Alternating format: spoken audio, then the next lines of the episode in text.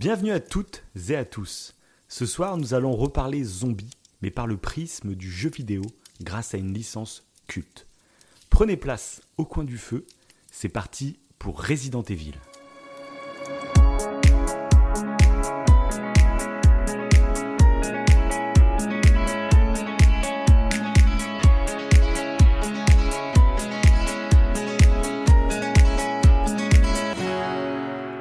Bonjour, bonsoir, je suis Davin, il est Wivo, et ce soir, préparez-vous à trembler. Oui, Wivo, comment ça va? Ça va. À partir du moment où on parle de zombies, moi franchement, ça va. Il n'y a pas à Ouais, dire. ouais. Mais moi, je suis en train de réaliser en fait le nombre d'œuvres avec des zombies que je kiffe. Ouais, bah c'est- Pourtant, ça se tu pourrais dire que ça se ressemble, mais en fait, ils arrivent toujours à trouver des petits trucs. euh, mais je sais pas pourquoi ça plaît autant. Ouais. On euh, ouais, j'aurais dû me Ouais, ce renseigner serait une question. sur euh, les zombies. ouais, pourquoi les zombies ont, ont ce, ce truc qui fait que c'est intéressant?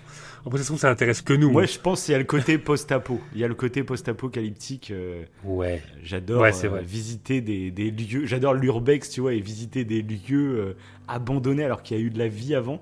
Je pense que c'est ça plus que les Ouais, c'est pas faux. Ouais. Euh, Ça doit être vraiment le côté post-apo qui plaît euh, plus que ouais, les monstres en eux-mêmes, quoi. Ouais, c'est vrai. ouais. Moi, je pense que, bah, je pense que t'as per- t'as percé là-dessus. fin du podcast. Voilà, je pense qu'on peut podcast. conclure l'émission là-dessus. Et euh, bonne soirée. Ah, ça va être beau. Non, on va parler ce soir de la licence culte du jeu vidéo et aussi un petit peu du cinéma quand même. Du cinéma, même de la série. Il me semble qu'il y a une série animée qui arrive ou je sais plus quoi sur Netflix. C'est vrai. Bref, on va se concentrer ce soir plus sur la licence de jeux vidéo, même si tu diras deux trois mots toi sur les Mhm. films que tu as vus. Moi, je les ai pas vus malheureusement, donc je vais pas les, les juger. Euh, voilà. On va parler de ça ce soir, ça peut être cool. On avait déjà fait une émission sur les zombies, euh, mais on était plus parti sur les films et notamment le dernier train pour Busan. Ouais. C'était une émission qui avait, qui vous avait pas mal plu et du coup, bah, on s'est dit, vas-y. Euh, Resident Evil, c'est l'occasion. Pourquoi en plus c'est l'occasion? C'est qu'il y a eu la Summer Game Fest tout ce mois de juin. Et euh, il y a une conférence euh, de Capcom qui a présenté un peu les nouveautés qui allaient venir. Et ils ont ressorti euh, le remake du 2 et du 3, et même le 7 aussi en version PS5, ce qui a fait que bah, je, je m'y suis mis. Et j'ai redécouvert le jeu Mhm. avec des graphismes améliorés.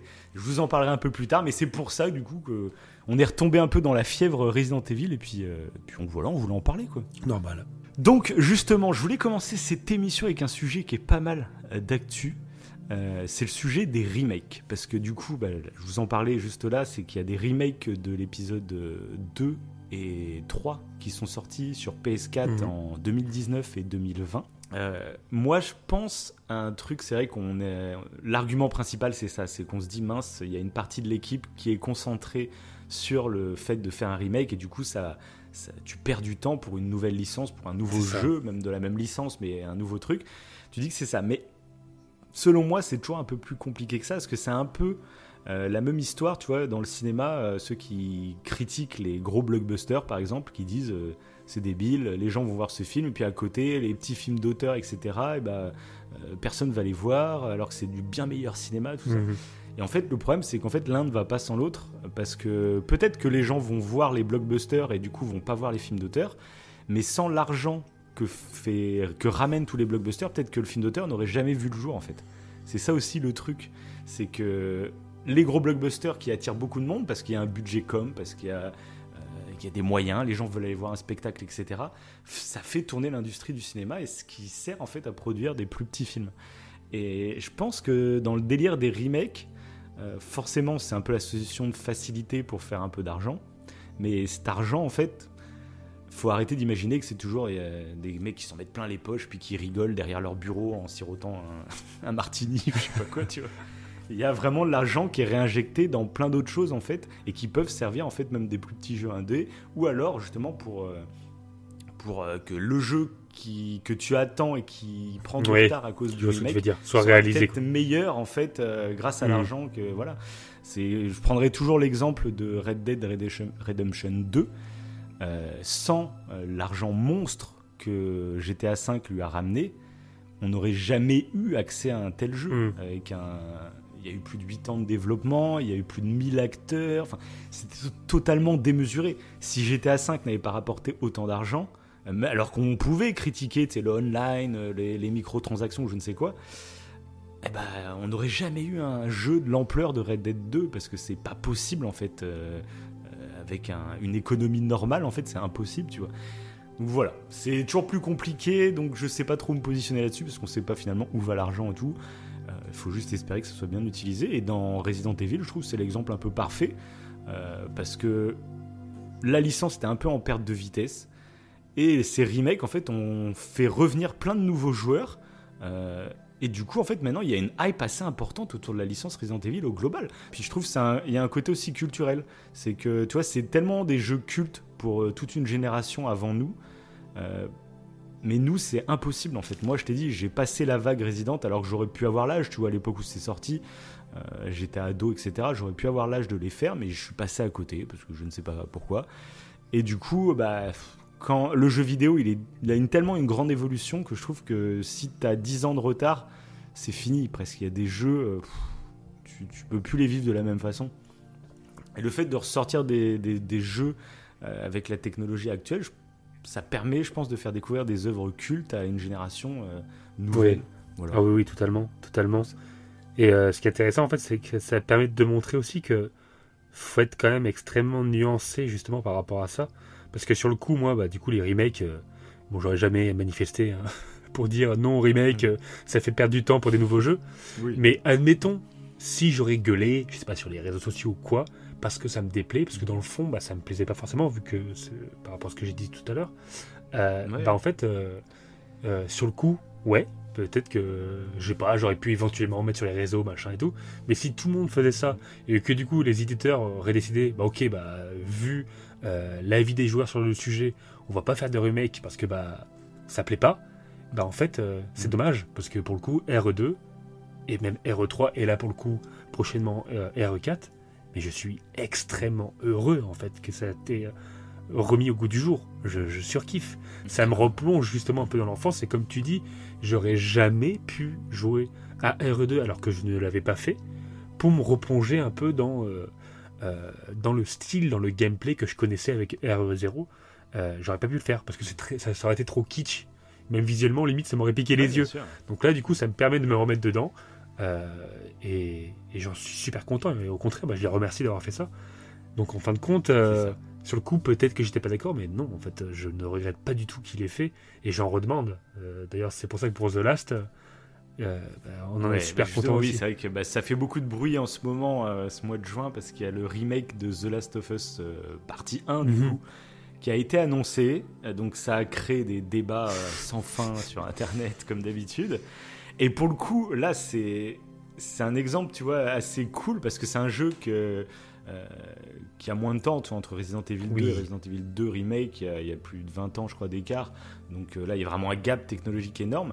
Mais à l'époque, déjà, il y avait quand même eu euh, Resident Evil 1 qui était sorti en 96, et c'est en 2002, il me semble, qu'il y avait eu le remake du 1 qui était déjà sorti sur, sorti sur GameCube en remake. Donc un, et c'est un des remakes les plus réputés de l'histoire, parce qu'il avait rapporté des, des, nouveaux pans de scénario, et puis graphiquement, c'était une claque à l'époque.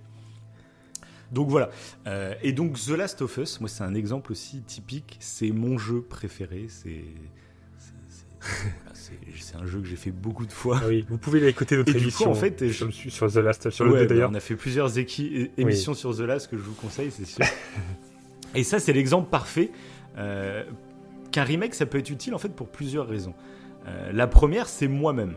Je suis fan du jeu The Last of Us. Je l'ai acheté à l'époque à sa sortie sur PS3 j'ai réacheté la remasterisation sur PS4 et je reachèterai le remake Day One sur PS5, tu vois. Et pourquoi? Euh, Tout simplement parce que c'est aujourd'hui il y a beaucoup de joueurs en fait qui jouent à une œuvre, mais un peu tu sais comme de la consommation. C'est vas-y, il y a un jeu qui sort, je le fais, hop, je passe à autre chose, je mhm. passe au jeu d'après, hop, je passe au jeu d'après. Moi en fait, je suis comme ça de temps en temps. Mais euh, quand j'aime vraiment un jeu, euh, la preuve, toi, Resident Evil 2, bah, je l'ai recommencé là en fait. Je suis en train de le refaire une deuxième fois. Et The Last of Us, bah, en fait, c'est vraiment un jeu que j'adore. Et sur PS3, je l'avais fait deux fois. Sur PS4, je l'ai refait deux fois. Il me semble peut-être trois fois. C'est possible. Mhm. et c'est un jeu que j'aime refaire en fait régulièrement. Et depuis la sortie de The Last of Us Part 2, bah, j'ai refait The Last 1 une fois que j'avais fini euh, Part 2, tu Mhm. vois, le deuxième. Et c'est la première fois, punaise, quand je suis repassé du coup sur le, donc la version PS4 remasterisée hein, du premier The Last, ben, je me suis dit, ouf, là il a pris une petite claque en fait. sur plein de détails, donc c'est du détail, le jeu reste jouable, le jeu reste joli, mais il y a quand même pas mal d'aliasing. Les décors sont totalement figés, parce que ça on s'en rappelle plus trop, mais le passage entre la PS3 et la PS4 euh, bah, a fait euh, bouger les décors. Les feuilles se sont mis à bouger, les, tu vois, il y a des lapins qui passent, euh, Hmm. le décor est vivant. Et du coup, comme c'était juste une remasterisation, bah, ça tu ne l'as pas sur la version PS4. Les arbres sont immobiles, enfin les décors globalement sont statiques. Euh, puis pareil, il y a des textures un peu baveuses, etc. Pareil, tu t'achètes une télé un peu plus grande où tu captes de la 4K. Bah, tu le vois en fait la différence euh, d'un jeu PS3 même un peu upgradé en, en Ouais. PS4 tu vois tu le vois la différence du coup bah, je t'avoue ouais euh, depuis que j'ai joué à The Last of Us Part 2 sans je le dis je crois dans l'émission que moi en fait bah, j'espérais en fait Mm. euh, un remake du 1 pour être au même niveau que le 2 en fait dès, dès que j'ai fini le 2 c'est ce que je me suis dit parce que The Last 2 euh, niveau gameplay dans mon style de jeu, c'est vraiment pour moi la perfection. C'est, j'adore ce genre de gameplay. Je suis vraiment fait euh, l'infiltration, l'urbex, euh, euh, la, survie avec du craft et tout. C'est vraiment mon style de gameplay préféré. Et dans The Last 2, même si il y en a beaucoup qui ont gueulé sur le manque de, de grandes nouveautés par rapport au 1. Mais en fait, moi qui ai l'habitude de jouer au 1, euh, les nouveautés, elles sont immenses en fait dans le 2. Et du coup, ah, elles sont tellement immenses que repasser après sur le 1, bah, Ouais. Il y a quelque chose en moins, tu vois. Et du coup, bah, j'étais trop content de. Comme c'est un jeu que je, je sais que je vais refaire toute ma vie, peut-être plusieurs fois, bah, en fait, ça me dérange même pas, tu vois, de- d'avoir une version euh, Hmm. vraiment comme le 2, euh, mis au goût du jour. En fait, ça me. Au contraire, ça- c'est ce que j'attendais, tu vois. Ouais, et puis deuxième argument aussi sur le remake, euh, par exemple, de, de The Mhm. Last, euh, c'est que mon père euh, s'est mis aux jeux vidéo très récemment. Mhm. Voilà. Euh, à, plus, à bientôt 50 ans, bah, il, voilà, je lui ai refilé ma PS4 Ouais, quand eu la PS5 et du coup il a voulu tester un peu. Et donc je l'ai envoyé sur Uncharted 4 parce que en mode facile, tu vois, pour quelqu'un qui débute, bah, c'est un jeu qui est, qui est très cool parce que c'est des codes en plus à la Indiana Jones qu'il connaît un peu déjà via le cinéma. Et, euh, et puis niveau gameplay, voilà, si t'es en mode facile avec la visée assistée, euh, Ouais, c'est parfait. bien pour parfait, démarrer. ouais. Parce que c'est vrai que je me suis rendu compte d'un truc, c'est que euh, mon père qui a jamais, il jouait à l'époque sur la Sega et tout, mais c'était des jeux en 2D, il a jamais connu de jeux vidéo en 3D. Et du coup là, il a débarqué sur Uncharted et rien qu'apprendre à faire tourner la caméra et tout, c'est tout un apprentissage que nous on a parce qu'on est né avec quasiment. Mais quelqu'un qui débarque comme ça, c'est déjà c'est un apprentissage. Donc euh, voilà, Uncharted 4 c'était excellent pour débuter. Vraiment, je le conseille à tous ceux qui débutent le jeu vidéo. Uncharted 4 c'est parfait, l'histoire est cool. Enfin bref. Le problème, bah après, je lui ai dit, vas-y, maintenant que t'as fait Uncharted 4, même si tu le fais en mode facile, je fais, The Last of Us, c'est mon jeu préféré, c'est c'est les mêmes euh, développeurs. En plus, je lui ai dit, tu vois, Naughty Dog, c'est des grands développeurs de jeux vidéo, blabla. Je fais, bah, ils ont fait The Last of Us juste avant, vas-y, fais-le. Et en fait, bah, direct, il est passé sur The Last of Us. Et là, lui, direct, comme pour lui, bah, du coup, euh, c'était Uncharted, le standard jeu vidéo qu'il a connu. Bah, il repasse à The Last, il fait, oula, il fait, mais c'est pas beau euh, graphiquement. Ouais, Il alors fait, que The Last, c'est très quali, ultra quoi. rigide. C'est vrai que c'est Oui, pour ça que c'est voulu. une baffe hein, quand Ouais. il était sorti. Mais il faut voir ça aussi pour les nouveaux joueurs. Et du coup, euh, bah, je trouve ça triste en fait que, que les nouveaux joueurs n'aient pas accès, on va dire, à des œuvres aussi cultes. Alors que là, tu vois, il y a que 8 ans de différence. Mais mon père, ça l'a vraiment bloqué. Il a joué une heure au premier The Last. Il a bien aimé euh, l'intro, tu vois. Mais après, quand ça démarrait avec Joël, quand t'es dans la ville, etc., bah, il trouvait ça pas très joli. Mm. Et puis, ouais, toutes les animations, tout. euh, il y avait quelque chose en moins, quoi. Euh, donc, pour les nouveaux joueurs aussi, c'est super important, je pense, de, de, de remettre des œuvres au goût du jour. Mais Totalement. Ces totalement. œuvres, en fait, deviennent presque intemporelles, tu vois. Puis après, t'achètes ou t'achètes pas. Si tu trouves que toi, The Last, avec ta, la petite touche nostalgique, bah, ça te convient, bah, en fait, t'achètes pas, quoi. Oui, oui, mais clairement, Mais- clairement. Parce que c'est vrai qu'en fait, moi, je peux comprendre totalement, euh, du coup, l'effet euh, qu'a ton père vis-à-vis de The Last, en fait, tu pourrais le... Tu fais le- l'exemple, la comparaison avec euh, une œuvre cinématographique. Moi, des- enfin, moi, ça, Mm. personnellement, du moins, les vieux films, même si on me dit qu'ils sont profonds, que l'histoire, elle est terrible, etc. Ouais, une barrière, ouais, quoi. si c'est trop vieux, déjà si c'est en noir et blanc, j'ai un petit peu de mal. Je vais le regarder, mais il y a des films hein, qui sont en couleur d'ailleurs, c'est pas que le noir et blanc, hein.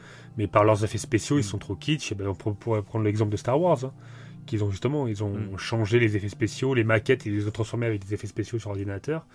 Ils ont fait un effort là-dessus pour que justement bah, les, les nouvelles générations Oui, bah ça, ouais, c'est le ça, regardent mieux. Parce que on avait parlé dans l'émission sur Miyazaki que Oui, En plus, euh, c'est vraiment George Lucas qui, qui tenait, en fait, à- dès qu'il y avait une version de Star Wars, enfin un nouveau format de Star Wars qui sortait, il tenait vraiment à, à modifier des choses. Par exemple, tu vois, euh, euh, Jabba the Hutt, tu sais, la Voilà. grosse larve là, dans Star Mhm. Wars.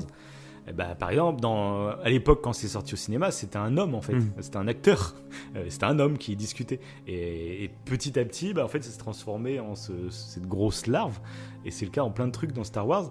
Et du coup, on se posait vraiment la question. C'est vrai que les puristes à chaque fois te disent non, faut jamais. euh, l'œuvre originale est assez bien, etc. Il faut jamais évoluer. C'est l'œuvre originale, la- la vraie œuvre. Mais c'est ce qu'on se posait comme question. En fait, c'est laquelle la vraie œuvre? Est-ce que c'est pas la Hmm. vision finale du créateur? Ou est-ce que c'est l'œuvre initiale et puis l'œuvre toujours initiale est pareil. toujours Et disponible. Pour Star Wars, c'est les. Donc, d'une certaine Oui, manière, euh, euh, bon, c'est dur à trouver, je pense, l'œuvre originale possible. de Star Wars. c'est euh, possible.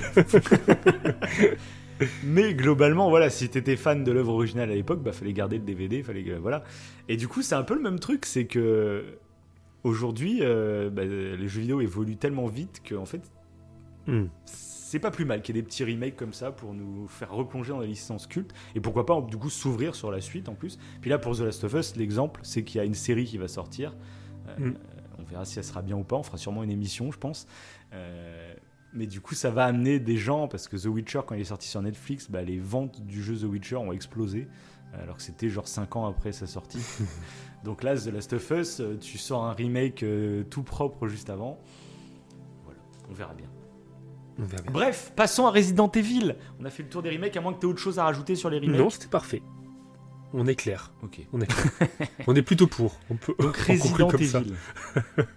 voilà. Donc Resident, Resident Evil. Evil, quelle est ton histoire avec cette licence? Eh ben, je me posais justement la question avant de faire l'émission, par quoi j'ai commencé? Est-ce que j'ai commencé par le film?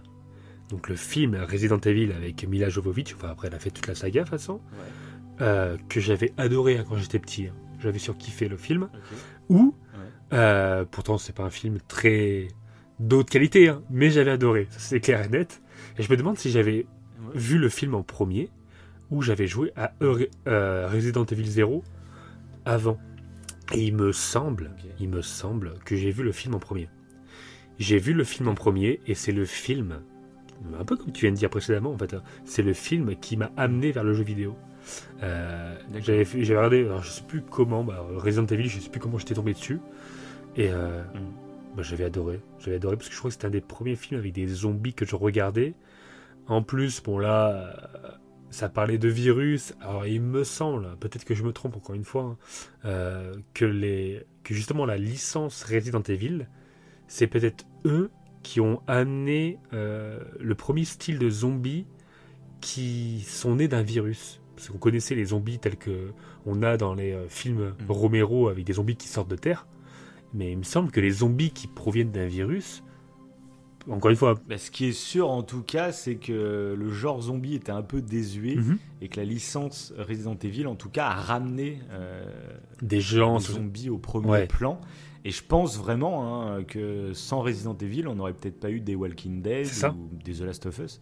Euh, ça a vraiment ramené ce sujet, on va dire, à la mode chez une jeune population qui a grandi et du coup après on en a fait des séries, des films et c'est revenu à la mode, un gros boom dans les années 2010. Mhm. Euh, et du coup voilà. Bah, Surtout que maintenant, ouais, c'est. puis même, euh, là maintenant, il y a plein de films qui tournent autour. euh, C'est plus vraiment des zombies, mais on a toujours ce contexte, bah, comme le dernier train pour Busan. On est sur des zombies complètement de- Oui, bien différents de Resident Evil, mais qui sont quand même liés à un virus. Donc, euh, Puis en plus, du coup, c'était ultra malin ouais. Parce que, à ton avis, pourquoi ils- Alors, c'est pas la seule raison, mais une des raisons pour lesquelles ils ont choisi de faire un jeu avec des zombies. À ton avis? Ah Peut-être que c'était facile au niveau Pourquoi de l'intelligence artificielle? Voilà, exactement. Ouais. C'est Ouais, c'est tout pas bête, bête, ouais. mais c'est vrai que bah, à l'époque, l'intelligence artificielle était très limitée. Surtout, c'était le début vraiment des jeux en Mhm. 3D. hein. C'est la- l'arrivée de la PS1. Avant, on était euh, sur de la 2D avec les Super Nintendo, les Sega. hein.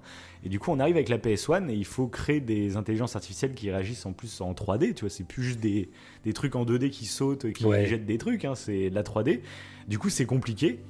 Et, euh, et voilà. L'idée assez basique, en fait, c'est de créer des zombies comme ça. S'ils sont un peu demeurés, euh, Ouais, ça passe. bah, c'est normal, C'est- des zombies. tu ça vois. crée une cohérence. c'est ça qui est marrant. Ouais. Ouais, ouais, mais ça, c'est trop marrant, je trouve. C'est des fois les contraintes techniques euh, te poussent À une en fait, créativité. à avoir des idées à avoir de la Ouais, créativité. C'est le cas dans tellement de trucs. Euh, Quand la PlayStation 1 tu vois, est sortie, c'était un peu le côté marketing de la PlayStation 1 de base. C'était. euh, ça va être le jeu vidéo, mais pour les, les grands, tu vois, pour les, adultes, etc. Euh, Parce qu'avant, on était vraiment bercé avec du, du Sega, du, du Nintendo, qui, qui sont très bien et qui sont finalement euh, ouverts à toute la famille. Mais, euh, mais quand même, là, il y avait vraiment ce côté marketing de là, ça va être du jeu, mais voilà. Ouais, voilà, pas pour les enfants. mature. Et du coup, Resident Evil s'inscrivait parfaitement dans, dans cette logique. quoi. Ah bah c'est ce qui m'a attiré aussi. ça, ça, ça fait l'effet inverse, tu sais, c'est censé être pour les adultes, mais du coup ça attire les plus jeunes. Parce que c'est interdit. Comme moi, moi c'était GTA à l'époque. Oui, bah c'est ça. Driver et tout, parce que voilà, c'était le côté un peu. Il y a écrit euh, GTA 18 2, et je plus. me rappelle. Ouais, et le Ouais. premier GTA 2, carrément, il y avait un code parental à taper. Avant de démarrer le jeu, tu avais un code. Et en fait, euh, alors je sais même pas comment il marchait parce qu'il y, a- il y avait, en fait, tu appuyais sur Start et Select, je sais pas quoi, et tu pouvais passer le code euh, sans faire le code. Mais je sais pas si le code, euh, c'était genre tes, tes darons qui devaient installer un truc, je sais, je sais même pas comment ça marchait. Ah, Euh, le fait qu'il y ait ce code parental qu'on arrivait à contourner, mais on se sentait comme des oufs, quoi. bah, tu m'étonnes, tu m'étonnes. Bah moi, oui, clairement, je me rappelle, il y avait le, la classification 18, euh, je crois, ouais, 18 et plus hein, dessus. Donc, du coup, j'avais l'impression d'avoir un petit bijou dans les mains, euh, un petit, un petit truc euh, que je suis pas censé avoir, tu vois. Et je crois que j'ai. bah, et c'est un. Alors, il me- ouais, c'est un des premiers jeux, on va dire, justement, pour. euh, bah, plus pour des personnes d'un- âge plus avancé, euh, que j'ai fini de A à Z. Parce qu'avant, j'étais vachement dans les, dans les jeux Mario. Et d'ailleurs, Mhm. RE0, bah, j'ai joué sur GameCube. Donc, c'est un des premiers, ouais, Survival Horror, que j'ai fini de A à Z. Sinon, les autres jeux que je finissais de A à Z, bah, c'était soit des FPS, euh, soit bah, euh, Mario, Mario Kart, Mario Party, voilà, bref. Ouais.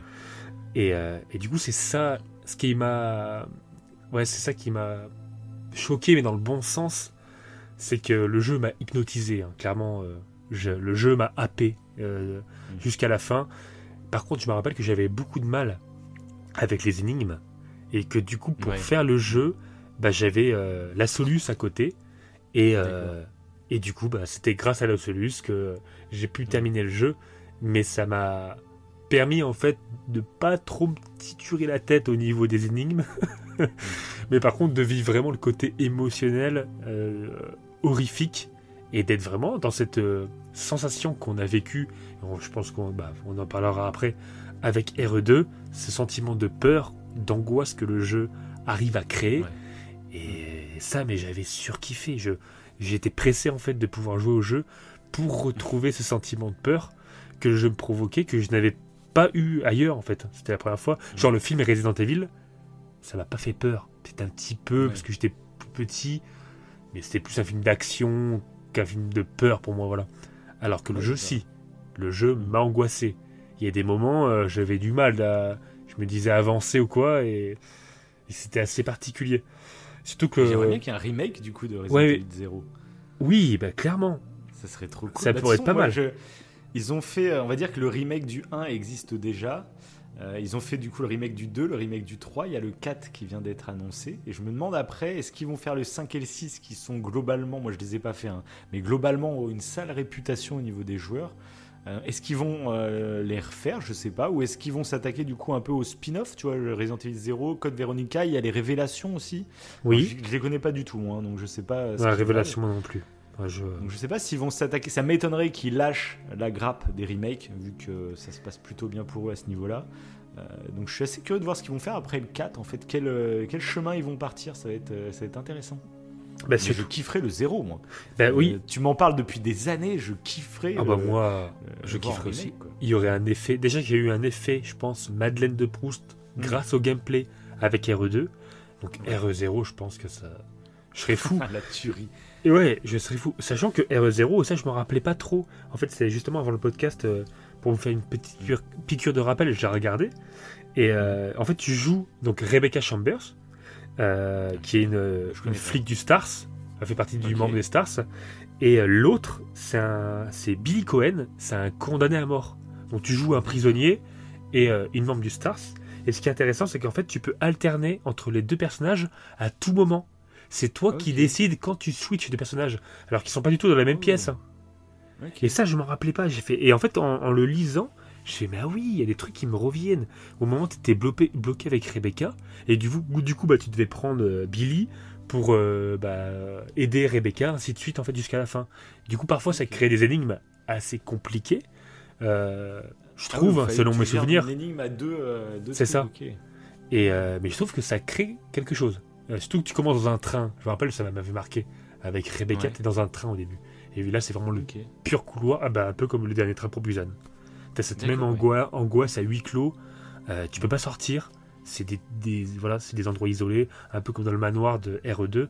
C'est voilà, t'as t'as pas beaucoup d'échappatoire et ça crée cette ambiance euh, où tu sais que t'as pas le choix, surtout que les zombies euh, à bout d'un moment peuvent passer les portes. Du coup, c'est ah c'était bien, c'était bien. Donc ouais, s'ils peuvent le refaire, bah, bah, moi je suis je suis Ah, preneur, carrément. je suis Et du coup, en plus, tu vois, ça, ça me fait penser à un autre argument pour les remakes, du coup. Ouais, C'est que euh, bah, ce sentiment, justement, là, tu as, eu cette petite Madeleine de Proust avec euh, Resident Evil 2, parce que Mhm. ça t'a rappelé le gameplay de, c'est le gameplay, de ouais. Resident Evil 0. Mais là, imagine s'ils font un remake du 0, de revoir les lieux, etc. Tu vas reconnaître c'est des moments du jeu, mais Mhm. en version actuelle. Moi, je sais que ça m'avait fait un sentiment de ouf sur Red Dead Redemption 2. Euh, c'est vrai. à la fin du jeu, en fait, tu as accès à la map du 1. Et je te jure, ça m'a touché. On en parle, on avait fait un podcast sur Red Dead 2 et j'en avais parlé de ça. Ça m'avait. euh, J'arriverais même pas à décrire parce que je crois que c'est la seule fois, moi. euh, parce que j'ai pas un grand passif euh, jeu vidéo en fait. Moi, avant, euh, bah, avant les Red Dead et tout, moi je jouais vraiment à des jeux de foot ou à des jeux genre Mario Kart, tu vois Ok. pas trop de voilà. Et du coup, les jeux à histoire, ça arrivait un petit peu avec le premier Red Dead. que Ok. j'avais bien aimé. Puis après les Assassin's Creed et c'est surtout au moment de The Last of Us que là j'ai vraiment, je suis vraiment devenu passionné, tu vois, du jeu vidéo euh, narratif. Ouais. Mais du coup, j'ai, toi, j'ai pas d'autres jeux genre les Resident Evil et tout. Du coup, moi, mon histoire, c'est que je suis passé totalement à côté. Et, euh, et du coup, là, de, avec Red Dead, j'avais eu ce, je sais pas, il y a un sentiment euh, de fou parce que c'est un truc qui a marqué ma jeunesse, on va dire, et de revenir dans des lieux que j'ai connus avant, tu vois. Ça, donc toi, là, j'imagine même pas l'effet que ça te ferait de, de, découvrir très curieux. Resident Evil 0. ouais. Ouais. Ça fait vraiment Ouais. quelque chose, tu vois. Ça, c'est de la Madeleine de Proust, mais magnifiée. Parce que souvent, tu sais, t'as un souvenir dans tes souvenirs qui est un peu euh, bah, magnifié, justement. Euh, Et quand Oui. tu rejoues au jeu ou quand tu revois le film, bah, tu dis, ouais, bon, finalement, j'aurais peut-être pas dû le faire. Et le refaire en remake, en fait, au goût du jour, bah, limite, ça te. Ça t'encourage dans tes bons souvenirs, tu vois. Je pense qu'il y, a un- il y a un vrai délire, quoi. C'est de la Bah, Madeleine de oui. Proust, mais boostée, quoi, tu vois. Mais surtout dans nos souvenirs, euh, c'est fou comment, on- on les façonne. Mais euh, je pense que toi, quand tu pensais à Red Dead, tu, l'imaginais beau visuellement. Et là, comme moi, RE0, j'imagine qu'il est beau. Mais si je revois moi, les bah, moi, images, je vais être choqué. je Red pense. Dead 2, quand je suis retourné dans Red Dead 2 et que je me baladais sur la map du 1, et ben en fait, pour moi, euh, je C'était comme ça. Pour moi, c'était les mêmes graphismes, c'était comme ça. Je me rebaladais juste dans des vieux endroits que je connaissais par cœur quand j'étais plus jeune, et je me rebaladais dans les objets. Ouais, je fais putain. Mais c'est ça, c'est ça. j'ai re- revu, j'ai revu des vidéos du premier Red Dead. J'ai fait oula. je fais oui, c'est les mêmes endroits, mais euh, C'est pas du tout dans mes souvenirs. Ouais, voilà. C'est pas du tout comme ça dans les souvenirs. C'est vraiment. Ouais, on les. Euh, C'est ça qui est fou, c'est ça qui est génial. Je pense qu'on ouais, on refaçonne nos souvenirs avec le, les- le graphisme actuel. Quand on ça. repense à des anciens jeux, euh, on les met au goût quand du je jour tout lisais seul. les arguments, tu vois, là, le, pour euh, The Last, quand je lisais les arguments de certains, euh, je pense qu'il y en a beaucoup en fait qui n'ont pas rejoué au jeu depuis, euh, depuis 5 ou 6 ans en fait. Ouais. Du coup, ils ont une image du jeu, du 1, euh, le jeu est splendide parce qu'à l'époque c'était une baffe graphique. Donc à l'époque c'était un des arguments de ce jeu, c'est qu'il était magnifique. Et dans la tête de beaucoup, je pense qu'ils ont gardé des images et du coup là ils re- ils regardent, tu sais, que des images fixes de comparaison et tu dis, oh c'est pas si différent, je sais pas quoi. Mais vraiment, si vous faites le jeu, vous verrez qu'il y a une sacrée diffé- différence. Ouais, donc, donc voilà. Voilà en gros pour moi. Et toi, du coup avec, bah alors, bah, je vais, je vais, oui, je vais continuer. Euh, Ouais. Donc moi, bah, comme je disais, c'est que moi, avant, je jouais vraiment à des jeux. bah, il y avait la Sega, où j'ai joué des petits jeux, des Sonic, des trucs comme ça. Puis après, Oui. je suis vraiment passé. euh, c'était ouais, du PES et euh, du, euh, des jeux à la Mario Kart. Parce que c'était pas Mario Kart, parce que moi, j'avais la PS1. Donc je crois que j'avais un jeu de cartes comme ça, ça s'appelait Motor Toons. Voilà, s'il y a des gens qui ont connu ce jeu. Mais j'adorais ce jeu, c'était un jeu de karting avec des armes, hein. c'était la même chose, mais c'était ah une licence, quoi, on va dire, ouais, c'est ça. Ok, ok. Et, bref, je jouais qu'à des jeux comme ça, c'était vraiment très jeu de foot, hein. moi très PES, j'ai fait tous les PES chaque année. Et sinon, c'était des CD de démos, tu vois, et je jouais à des démos. Ah ouais, J'avais pas beaucoup de jeux complets. J'avais beaucoup de jeux de démos aussi. c'est ça. Et du coup, euh, du coup, je suis passé vraiment totalement à côté de la licence. Et euh, du coup, j'avais vraiment cette image de Resident Evil avec les plans fixes. Ça, je l'avais parce que ça fait partie quand même de la culture populaire, tu vois. Et, euh, et, du coup, bah, même quand. Parce que je me rappelle même plus, tu vois, quand les autres sont sortis, ça m'a jamais attiré, en fait, vraiment. Ok. Et c'est quand, et quand est arrivé bah, Resident Evil 7, en fait, je, je venais d'acheter un casque de réalité virtuelle. Et, et, le jeu, en fait, Resident Evil 7 est sorti et il était compatible avec le casque. Donc c'est-à-dire tu pouvais lancer le, le jeu complet hein, euh, en, en, réalité virtuelle. Donc un jeu d'horreur, je t'explique même pas le, délire. Mais du coup, bah, j'étais obligé, tu vois, quand t'achètes le casque, t'es obligé de prendre les gros jeux pour tester. Et, euh, du coup, c'est là-dessus que j'ai démarré sur un Resident Evil. C'est en VR. Hein. Moi, je l'ai débuté direct. Euh, voilà. T'as pas fait semblant, quoi. C'est ça. Et du coup, bah, ça m'a bien plu. En réalité virtuelle, vraiment, j'ai bien kiffé le jeu. Euh, enfin, surtout la première partie du jeu. Mhm. La deuxième, un peu moins. Et c'est un peu un truc. On en reparlera avec les autres jeux, mais c'est un truc qui revient assez souvent, je trouve, dans les résidentes que j'ai fait par la suite. Et euh, mais du coup, bah, j'ai bien accroché. Donc, euh, bah, j'attendais la suite. J'espérais qu'il y aurait une suite encore sur réalité virtuelle. Et quand les remakes ont été annoncés, bah, je t'avoue que j'étais pas du tout hype. Enfin, je m'en foutais un peu. J'étais très neutre. Mais j'étais quand même un peu curieux. Et j'avais testé, euh, ce qui est bien avec Capcom, c'est que souvent ils font des démos euh, que tu peux tester. Enfin, c'est même sur quasiment tous leurs jeux. Je trouve c'est vraiment cool. Et du coup, j'avais testé la démo de Resident Evil 2 Remake. Et j'avais détesté. Voilà. Euh, j'avais vraiment pas aimé parce que je trouvais le gameplay ultra lourd, le personnage très, ah très lent, etc. Et je sais pas, j'étais pas du tout dans ce délire là. Je m'attendais pas à ça. Du coup, j'avais pas aimé. Et quand les jeux sont sortis, donc le 2 et le 3, bah, ça m'est passé. Tu sais, ouais. J'y ai pas joué, j'ai laissé passer ça. Et c'est très récemment, enfin très récemment, il y, a, quoi Il y a un an, je dirais à peu près, euh, bah, que j'étais tombé en jeu d'occasion euh, sur Resident Evil Remake 2. Et du coup, il était, je crois, à 19 balles ou un truc comme ça. Tu vois. Mhm. Et je me suis dit, vas-y, laisse-toi tenter. On devait être dans une période de creux de ces niveaux jeu. Je me suis dit, vas-y, laisse-lui une chance, essaye-le. Et, là, Et là. C'était. là, mais.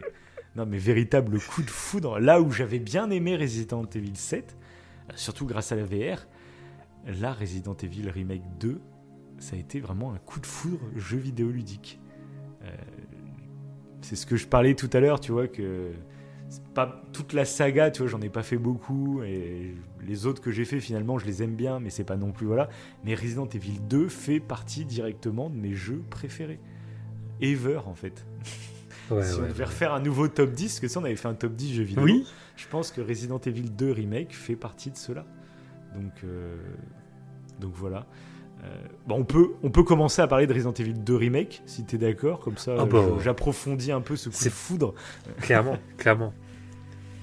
Et du coup, bah, Resident Evil 2, la première fois tu vois, que j'y avais joué, j'étais vraiment dans un mood, je sais pas quel mood, mais j'étais pas dans le bon mood, voilà. Et du coup, ça arrive, euh, ça arrive. Ouais. moi, c'était le cas pour Horizon. Que le premier Horizon, c'est vrai, hein, c'est clair. J'avais lâché alors qu'en fait, euh, c'était une Quand vraie claque. joué après, t'as as eu un coup de foudre. Ouais. Et là, bah, Resident Evil 2, du coup, je suis rentré dans le jeu, j'ai pris, je me suis collé à son rythme en fait au jeu. Et on en avait parlé aussi euh, de coups de foudre artistique au-delà de coups de foudre jeux vieux ludiques. On avait mhm. parlé de coups de foudre artistique, on avait parlé bah, de The Last 2, euh, où tu sais, j'étais, je me sentais vraiment en symbiose, tu vois, avec les créateurs. Et des fois, il y a des œuvres d'art comme ça où euh, le créateur, en fait, t'as l'impression que t'es en liaison directe, tu vois, mais il y a des chansons des fois où t'écoutes un artiste chanter et chaque mot qu'il dit tu dis putain, j'aurais pu dire la même chose. La musique me touche, les paroles me touchent. Bah, c'est pareil sur plein d'œuvres comme ça, tu vois. Et The Last, moi, ça avait été le cas. On en avait parlé à ce moment-là. Et là, euh, euh, Resident Evil 2, remake, j'ai eu l'impression de vivre euh, ça pendant toute la première moitié du jeu. Quand on est dans le commissariat de Raccoon City, donc, avec, donc moi j'ai fait ma première partie avec Léon. Et là, bah, en fait, je me suis collé au rythme que, que les créateurs voulaient me donner.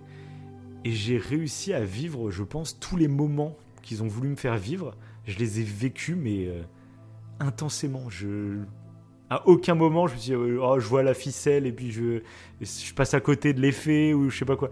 Là, je te jure, j'ai l'impression que c'était limite une masterclass euh, niveau, euh, niveau création de la peur chez moi, création de l'angoisse. Mais j'y prenais du plaisir, tu vois. Euh, ce que j'avais fait d'autres jeux d'horreur, genre Outlast, euh, je l'avais fait euh, au début de la, PlayStation 4, j'ai mhm. bien aimé, mais c'était vraiment un jeu.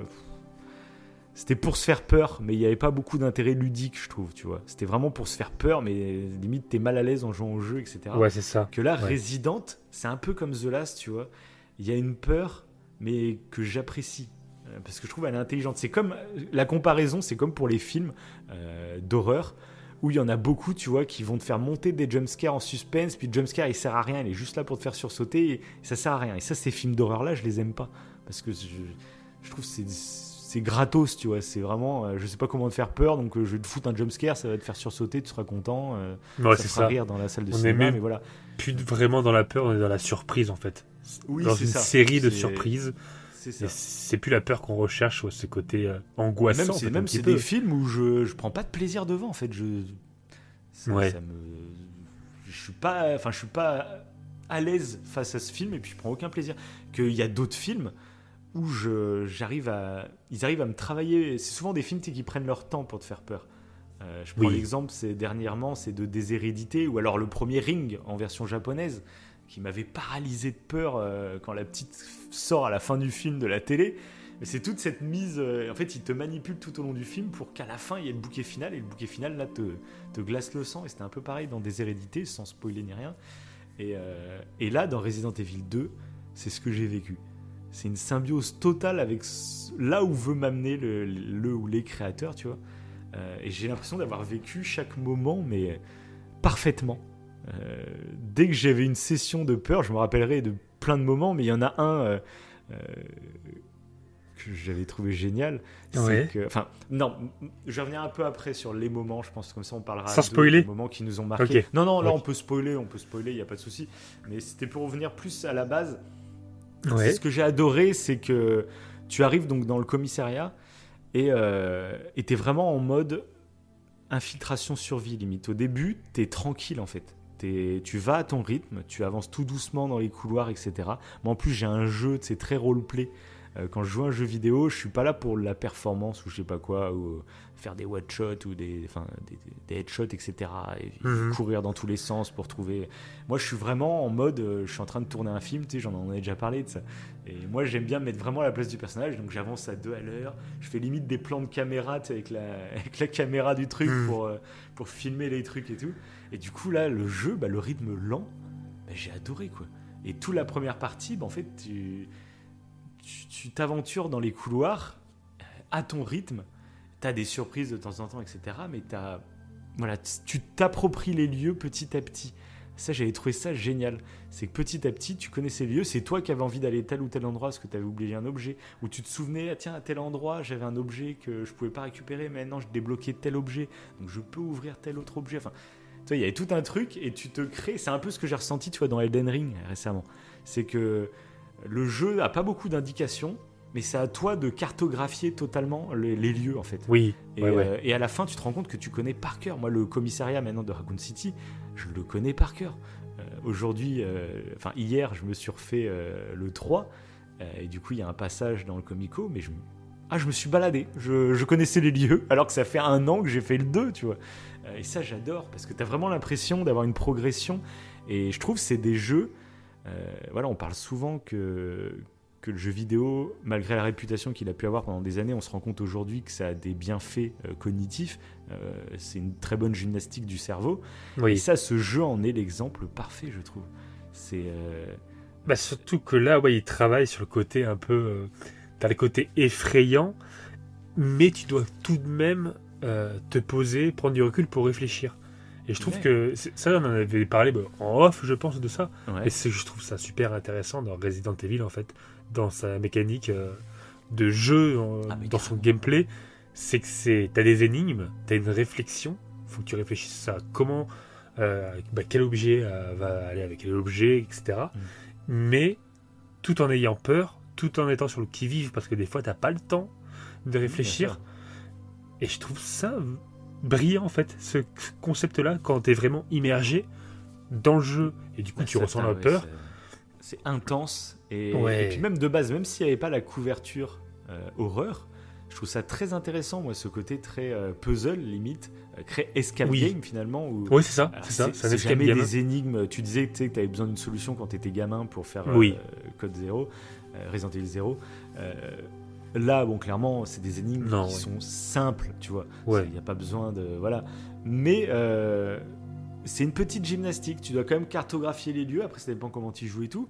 Mais, euh, et puis, tu as cette touche horreur qui, du coup, va te rajouter euh, ouais, de l'ambiance et, et, du coup, cette pression qui vient par la suite. et qui. Ouais, moi, je trouve ça. Enfin, tu sens que tu es en train de, de, faire une gymnastique au niveau du cerveau qui est, qui est très agréable, qui est très. En plus, c'est bien fait parce que tu as le, système de récompense, je pense que est, bien activé aussi. C'est tu te vois progresser, quoi, je trouve, dans, le Resident. Oui, aussi. Oui, bien sûr, ouais. Et ça me fait penser, euh, euh, c'est l'occasion de le placer, le, ce petit regroupement d'études sur la peur, justement. Euh, parce que pourquoi on recherche ce genre de, En fait, on recherche ce genre de frisson, comme là, pour moi et toi, pour RE2, mais ce qu'on n'aime pas, de façon toi, moi et généralement les autres, c'est qu'on n'aime pas être submergé par la peur. Tel que parfois, je pense que tu as ressenti, que j'ai ressenti, quand bah, grâce à toi j'ai testé Outlast, bah, justement dans Outlast, des fois on est submergé par la peur et ça en devient désagréable. Mm. Alors que dans RE2, ils arrivent à trouver un, juste milieu. Après, ça dépend sûrement des gens aussi. Hein. En tout mm. cas, pour moi et toi, ils ont trouvé ce juste milieu pour que ça soit agréable, que tu ressentes de la peur, mais que tu aies quand même envie de continuer. Mhm. Et ça, c'est assez fort.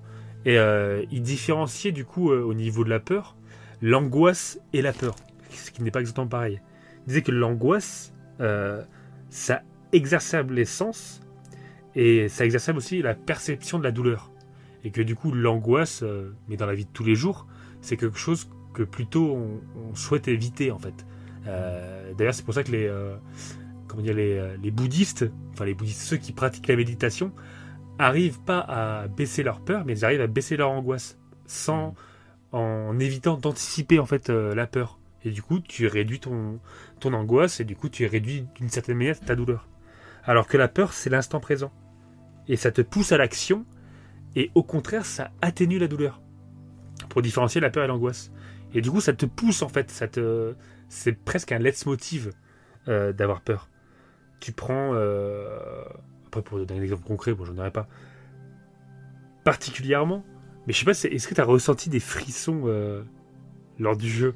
Des frissons de la chair de poule Parce que tu sais, j'en avais parlé dans l'émission The Last, où il y a un moment... en fait, moi, je connaissais, comme je disais, je connais le 1 par cœur. Je connais les zombies de The Last par cœur. Et à un moment dans The Last 2, bah, tu te retrouves face à une nouvelle sorte de zombies, c'est qui peuvent te, ils se mhm. cachent, etc. Là, ils arrives dans une pièce.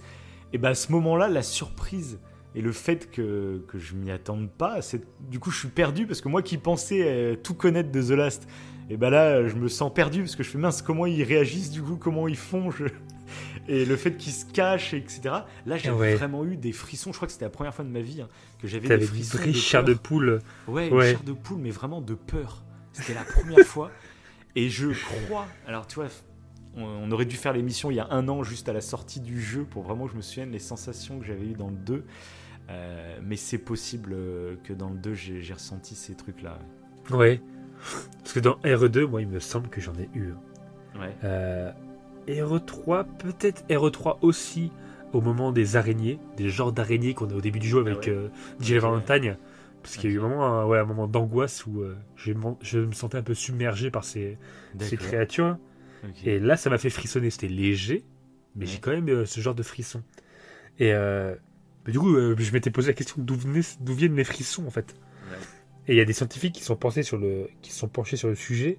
Donc, tu as évidemment le frisson que tout le monde connaît quand on a froid, et donc bah, qui est un frisson purement physique, hein, mhm. qui, qui, est, qui est selon eux, un héritage lié à nos ancêtres qui avaient beaucoup de poils. et que du coup, en fait, leurs poils se dressaient quand il faisait froid et ça piégeait l'air. Donc en fait, voilà, ce serait vraiment un héritage comme beaucoup de trucs Mhm. liés au cerveau de nos, de nos chers ancêtres. Mais au niveau émotionnel, les scientifiques ont du mal à savoir pourquoi on a encore des frissons. Euh, C'est que que- une question tout bête. Moi, tu me l'as posée l'autre jour. oui, c'est vrai que c'est compliqué. un truc que tu penses même pas. Mais euh, en fait, pourquoi Quand t'as froid, du coup, il y a cette explication, mais tu l'as pour plein d'autres trucs. Là, la peur, Oui. mais il y a. Moi, je te dis, j'ai souvent des frissons quand j'écoute de la musique. Euh, C'est ça. Et même, ou alors, tu vois, Interstellar, mais ça doit être la musique aussi d'Interstellar, ou des films un peu émouvants, euh, ça peut me foutre des frissons, ou des trucs qui me rappellent des souvenirs. Des... C'est vrai que c'est curieux. On se... Je pour- m'étais jamais posé la question, en fait. Quoi. Mais pour l'instant, ils, ont du mal à savoir. Euh, mais concernant, Ah tu vois, les musiques, Mhm. ouais, Mhm. ils sont pas certains. Ils savent pertinemment d'où viennent, enfin d'où vient du moins le frisson euh, au, au niveau physique, au niveau, euh, ouais voilà, mais pas au niveau émotionnel. Et pour les films, les trucs qui nous, les musiques, ils pensent que c'est une décharge de dopamine, clairement. C'est une décharge de dopamine qui euh, donc est la molécule du plaisir euh, qu'on a par quand on fait une bonne bouffe, comme une bonne raclette en montagne, euh, dans les Pyrénées par exemple. et là, ça peut, ça peut décharger la dopamine. Et pourtant, même si on a de la dopamine, bah, il n'y a pas forcément dopamine égale frisson. Des fois, on n'a pas de frisson. Ouais, c'est ça qui est ouais. assez curieux. Et moi, en plus, c'est plus quand je fais appel à des souvenirs, j'ai l'impression. Quand. euh, Ouais, alors ça, en direct, tu vois, en direct, euh, si je passe un bon moment, c'est rare que j'ai des frissons sur le moment. C'est ça. Plus. euh, bah, moi non plus. ouais. Mais pourtant, les films, alors, ils disent que quand tu quand as un bon film qui a une musique épique et que tu as un premier frisson, celui-là, bah, il serait lié à une décharge de dopamine, mais ils ne savent pas exactement comment, parce que comme on l'a dit là précédemment, bah, Ouais, des fois dingue. tu peux avoir de la dopamine sans frisson. Et après, ils supposent que c'est lié euh, au souvenir. Quand tu revis euh, un bon film, bah, genre The Last, une bonne scène, Mm. où euh, la première fois que tu l'as vu, ça t'a provoqué des frissons, bah, c'est ancré dans la mémoire en fait. Et quand tu vas revivre cette scène, et bah, tu auras des frissons. Mais là, on rentre dans, le- dans la catégorie mémoire, et puis dans la catégorie, tu as eu une décharge de dopamine. Tu vois, c'est. Mm. C'est Ouais. assez particulier. Et, euh, et concernant les expériences effrayantes comme on a parfois dans RE2, euh, ben, ils, pensent que c'est parce que quand on se sent en danger, on a ce déclencheur émotionnel, donc le frisson, qui va du coup augmenter notre rythme cardiaque, augmenter notre respiration. Je sais pas si tu t'es vu peut-être respirer plus rapidement quand tu jouais à RE2. Moi, je me suis vu parfois essayer de ralentir mon rythme cardiaque. D'accord, ouais. Je sais pas si toi, ça te, ça te l'a fait. Mais quand vraiment c'était en état de. Je me suis pas Parce que- assez analysé pour ça. Ah oui, moi aussi, des fois, je respirais, c'est pour pas. euh, Je sais pas, ça, ça, ça t'est arrivé de hurler en jouant, non? Ouais, moi je hurle, moi c'est mon problème. J'ai- des C'est petites énorme. anecdotes de gros hurlements que j'ai lâchés. Moi, ça, c'est énorme. Moi, C'est je me énorme. décharge, mais ouais, c'est vrai, moi je, je gueule. Et donc euh, j'essaye de jouer la fenêtre fermée, hein, parce que sinon tout le monde profite. Il y a les D'ailleurs, pompiers, les flics qui vont arriver de c'est un jour. Mais il faisait, la, il faisait la, la comparaison au chien, du coup, c'est c'est assez marrant parce que. Ils disent que quand un- vous prenez l'exemple d'un chien, quand il a peur, euh, il y a sa crête qui va apparaître sur le dos, par exemple. Il y a- on voit que ses Comme poils chat, se un chat redressent. surtout, un chat. comme un chat. Ouais. Euh, et, euh, et du coup, bah, c'est une réponse naturelle quand, euh, quand ils ont peur. Mais je prends l'exemple du chien parce que le chien, il va aboyer aussi. Ouais. Il aboie et aussi il a la crête. et du coup, bah, t'as le frisson et t'as peut-être aussi l'envie de hurler, bah, comme, les, comme les mammifères, quoi. Et du coup, Ouais. ils supposent que c'est une décharge de dopamine et d'adrénaline. Ok. Mais pour l'instant, on n'en sait pas plus. On n'en sait pas plus. Mais il y a eu une étude, en 2017, c'était celle-ci dont euh, je voulais évoquer, qui est assez euh, particulière, euh, bah, justement qui montre que quand il y a une forte, quand il y a une musique qui nous plaît et que bah, du coup c'est accompagné de frissons, etc. Et bah c'est- potentiellement les gens qui sont comme ça et donc pas comme nous. Nous, on est, je pense peut-être comme certains auditeurs, on est facilement, on a peut-être facilement des frissons liés à une musique épique, par exemple. Euh, et ben c'est lié à une différence structurelle au niveau du cerveau. Il y a des gens, ils n'ont pas du tout ça. Ils ne ressentent aucun frisson. Pour des musiques épiques, ça ne marche pas.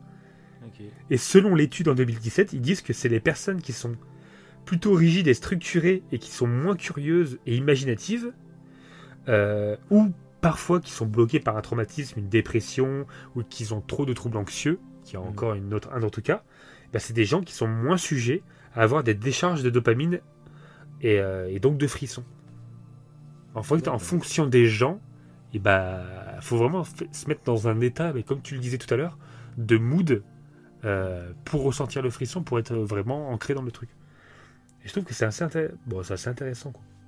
Mais voilà.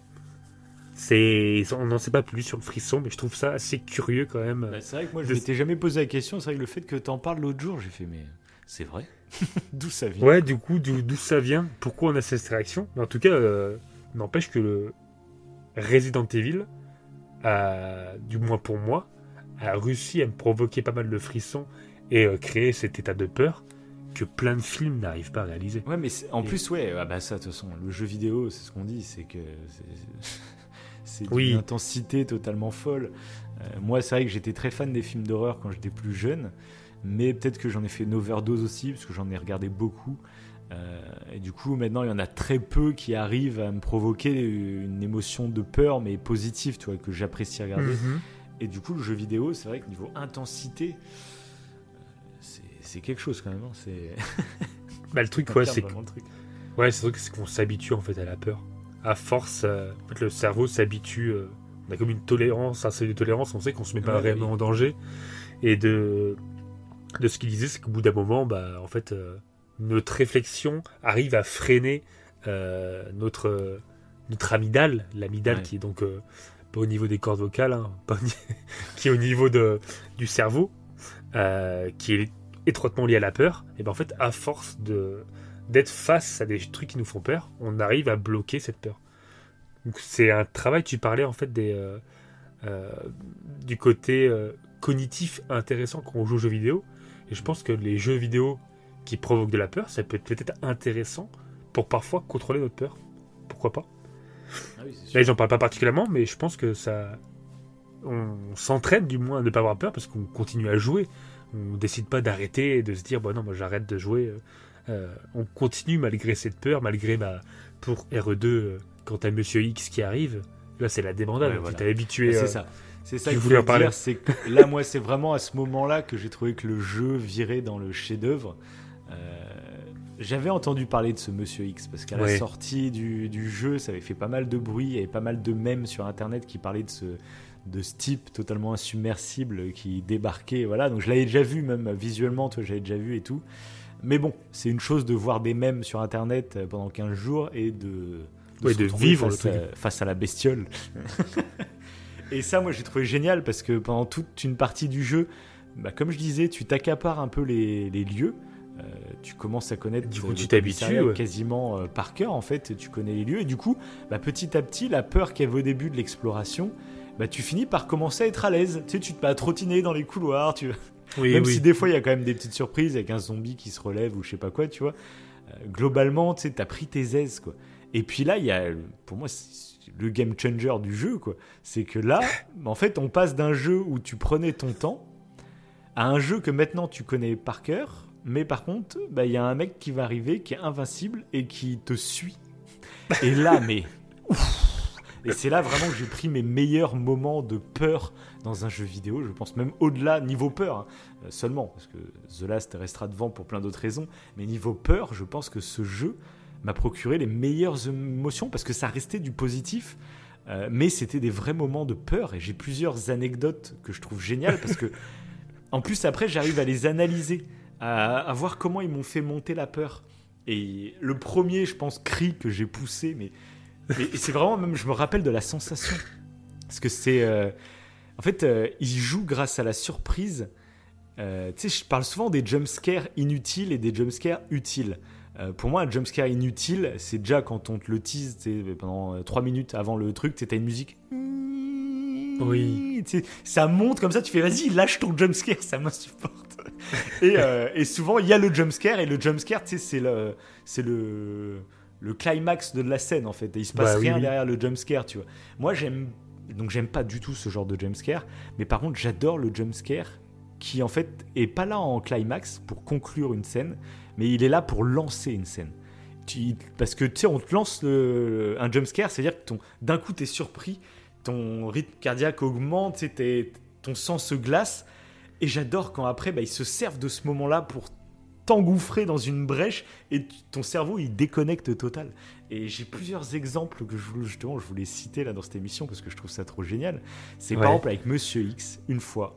J'étais donc dans le tout début du commissariat, vraiment les pièces que tu as fait mais dix mille fois, que je les connaissais par cœur. Je marchais à deux à l'heure et d'un coup, j'allais pour ouvrir une porte, sauf qu'au moment où je veux l'ouvrir, bah, je vois la porte qui s'ouvre toute seule. et t'avais Monsieur X qui passait. Donc là, bah, jump scare, parce que la musique se met en route. Puis moi, je panique et tout. Donc déjà, tu galères sur ta manette. Je me retourne pour partir et tu sais, je pars en courant. Et là, j'ouvre une porte. mais je sais même pas, tu sais, tu réfléchis même plus. Ton cerveau, il est dans la fuite. Et euh, j'ouvre la porte. Et là, donc, il y avait un liqueur. C'est des bestioles en fait, qui sont, collés, ils sont aveugles et ils crient dès qu'ils te voient. Ils font un vieux bruit comme ça. Et en fait, mais je savais qu'il était là, le liqueur. Mais la panique qu'a créé euh, cette entrée euh, totalement improvisée de Monsieur X a fait que j'ai pris une porte un peu au hasard.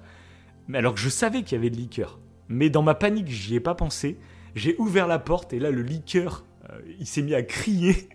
Et je te jure, j'ai bugué. Mon cerveau, il a déconnecté total. J'ai la manette, je savais plus quoi en faire. J'étais là, non, arrêtez. Et comme si, tu sais, je me jetais par terre et je me tenais la tête et non, me tapez pas, me tapez pas.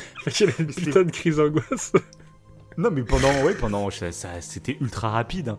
Euh, mais là, j'ai déconnecté, j'ai fait, vas-y, tapez-moi, tapez-moi. Je me suis fait bourriner par les deux, quoi. Et, et ce moment après, j'en ai ri, tu vois.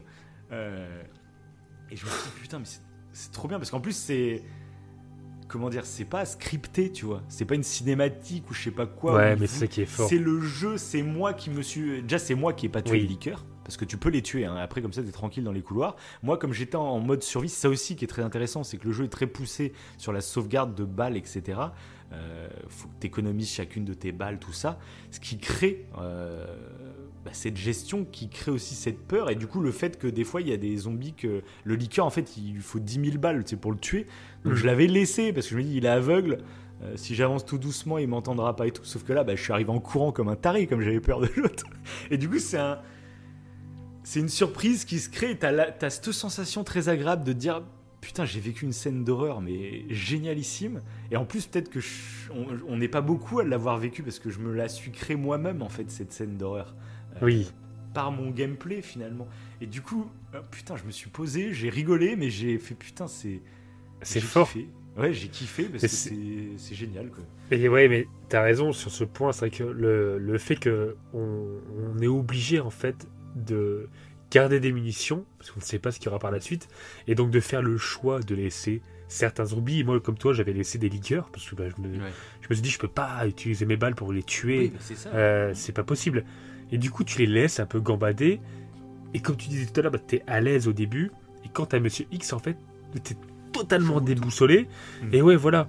Et on est vraiment dans. Mais c'est là que je sais pas comment ils ont calculé leur truc. Je pense que ils ont été vraiment balèzes parce que ils arrivent du coup dans un jeu à te créer ce, ce, côté un peu euh, que le cerveau a quand il est en situation de danger, d'être en mode combat ou fuite. Mais sauf que combat, tu peux pas, tu sais, quand tu commences à agresser, euh, malheureusement, dans la rue par exemple, et bah, ou même quand tu dois faire une, un exposé euh, devant des gens, le cerveau réagit de la même manière, ton cerveau bah, switch et se met en mode combat ou fuite. sauf que bah, des fois tu peux pas fuir, hein. Euh, ou des fois tu peux pas combattre, bref, ou des fois tu peux être carrément paralysé. Et là dans le jeu, bah, de toute façon tu peux pas combattre, t'as pas le choix. Et du coup t'es en mode fuite, tu peux. Il y a quand même ce parce que par exemple dans Outlast tu peux vraiment pas combattre, t'as juste une caméra, tu peux pas combattre, t'es que dans la fuite. Mais du coup, tu ton cerveau, oui, tu peux pas combattre contre en fait, Monsieur au bout X, tu t'habitues. Moi, Outlast, vraiment, j'avais au début, ça marchait très bien. Pendant la première heure de jeu, ça marche très bien. Et au bout d'un moment, en fait, tu t'habitues au fait que, bah, de toute façon, je peux pas me battre, donc à chaque fois, il faut que je fuis. Et au bout d'un moment, tu finis le jeu, euh, t'as même plus peur presque. Euh, ok, ouais. Que là, Resident, justement, c'est un savant mélange entre les deux. C'est l'économie de balles, mais tu sais que tu peux quand même l'utiliser, etc. Euh, enfin, c'est un savant mélange au début du jeu. c'est différent par la suite, mais du coup, vraiment, j'ai eu le cocktail quasiment parfait. Après, c'est devant Monsieur, X que tu es obligé de fuir. C'est vrai que tu, tu, peux combattre un peu devant les autres créature. Oui, monsieur, X, mais Pourtant, j'ai essayé, moi. Hein. J'ai perdu plein de balles. Hein. je voulais voir ce que ça faisait. j'ai réussi à le mettre à genoux. Il s'est mis à genoux, il bougeait ça, plus. Tu peux faire des pauses, des trucs comme ça, limite, mais euh, oui. Voilà les, voilà les balles que j'ai perdues. Tu Ah je me suis retrouvé, je crois, pendant une, deux, je sais pas, une heure de jeu euh, gravement blessé. Hein. Ce stress. Et puis pareil, niveau sound design, ce jeu, euh, tu sais, d'entendre les bruits de pas de Monsieur X, c'est c'est terrifiant. C'est Oui, ça joue trop, ça, ouais, sur la peur. Tu te dis, mais il, a- il est où, il est où? Tu sens qu'il va arriver. C'est ça, Tu l'entends en haut, tu l'entends au-dessus de toi, tu l'entends. Ah, je te jure, moi, c'était une dinguerie. Et il y a un autre moment qui m'a vraiment marqué, mais de taré. C'est qu'à un moment avec Léon, du coup, tu arrives dans une prison. Oui. Et tu vois qu'il y a plein de zombies euh, enfermés dans les cellules. Et toi, l'objectif de ta mission, c'est de remettre le courant. Donc là, tu le vois à mille lieues. Tu te dis, ben oui, dès que j'ai rallumé le courant, toutes les cellules vont s'ouvrir, tous les zombies vont sortir. Oh là là, je l'ai vu dans 10 000 jeux vidéo, 10 000 films. Et dans ma tête, je me disais ça, ça va être ça. Bah oui, bien sûr.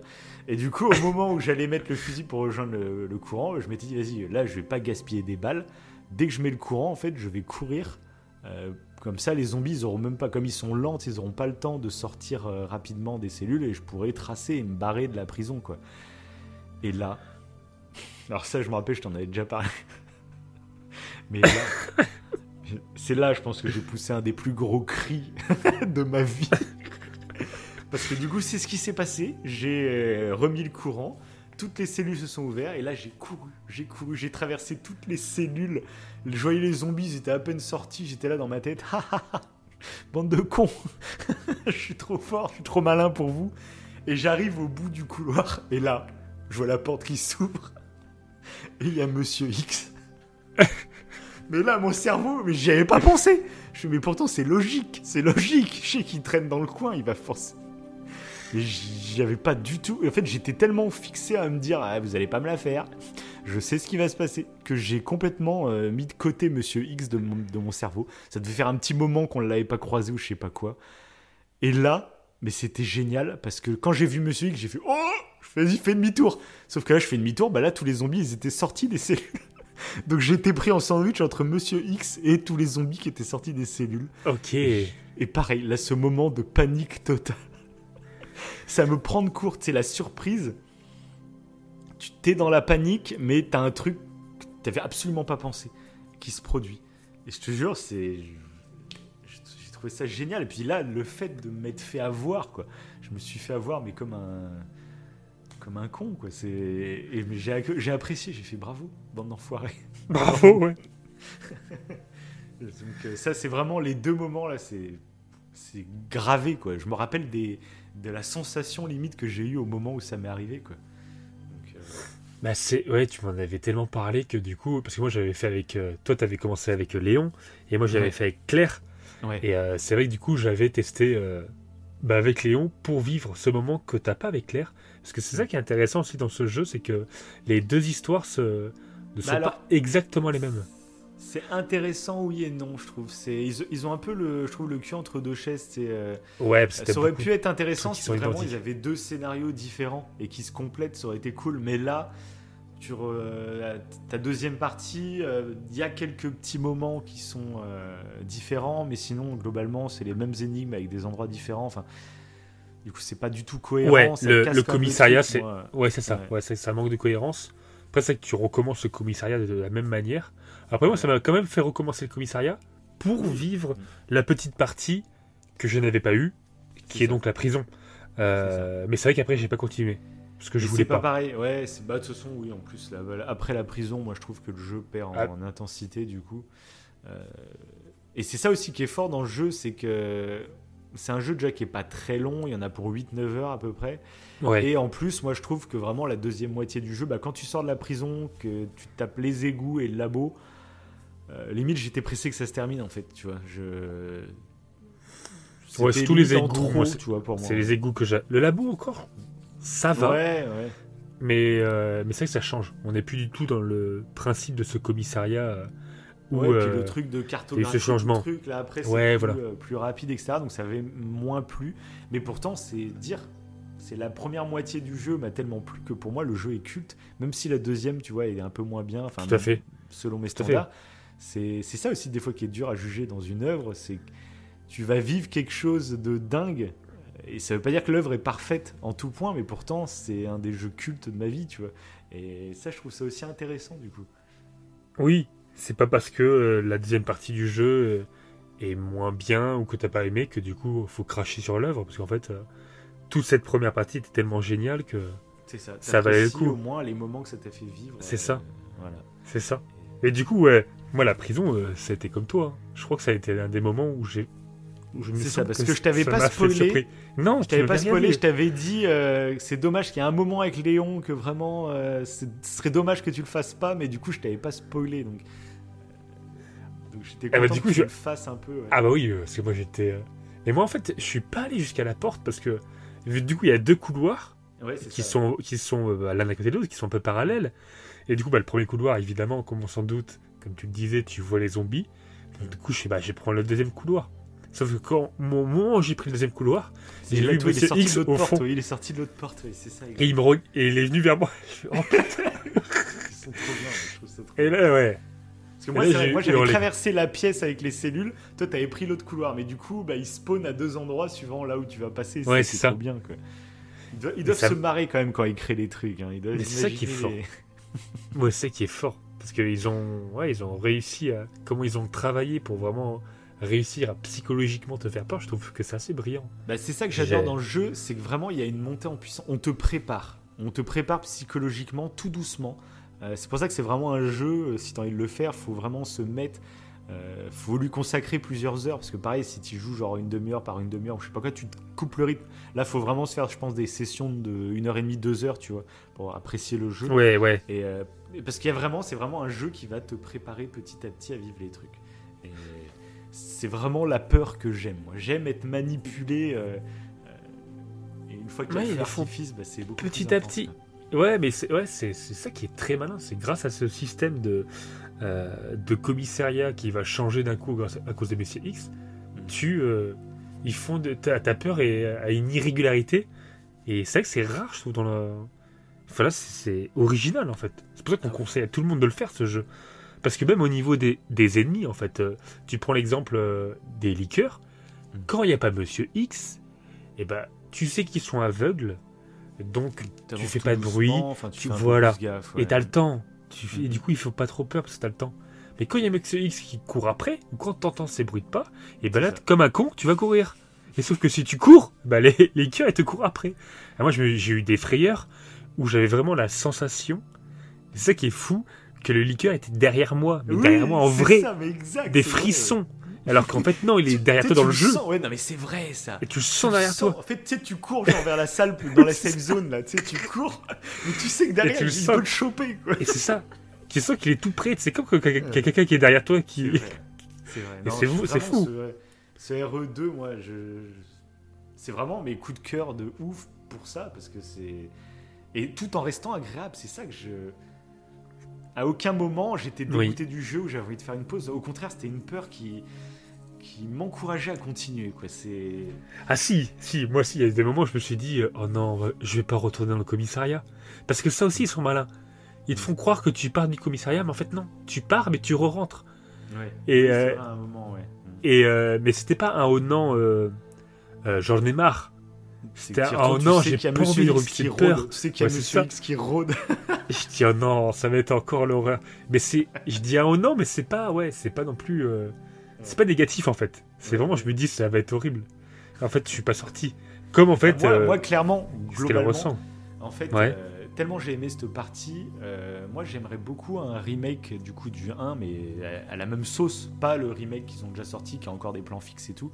Vraiment un vrai remake à la sauce euh, Resident Evil 2 remake du 1, parce qu'a priori le 1 du coup se passe dans un grand manoir et tout le jeu est dans le manoir en fait. A priori, après il y a un petit passage secret qui te mène à un labo ou je sais pas quoi. Ouais. Mais globalement, voilà. Euh, et moi, c'est même s'il faisait un nouveau Resident Evil, le rêve que j'aurais, ce serait vraiment un une demeure principale et carrément c'est tout le jeu mais par contre c'est ultra travaillé avec euh, et à la fin du jeu bah, c'est encore plus grand que le commissariat mais que tu as tout cartographié dans ta tête et ça moi je kifferais qu'il fasse un, ouais, un- version commissariat mais genre trois fois plus grand et, et je pense qu'ils auraient les capacités de le faire Euh, je trouve c'est tellement bien travaillé alors il faudrait gérer le rythme etc hein, Ouais. euh, mais euh, Bah, Après, je suis pas sûr que c'est vers là qu'ils vont aller, mais ce serait mon rêve, je pense, d'un Resident Evil encore plus poussé que le 2 dans la taille, tu vois.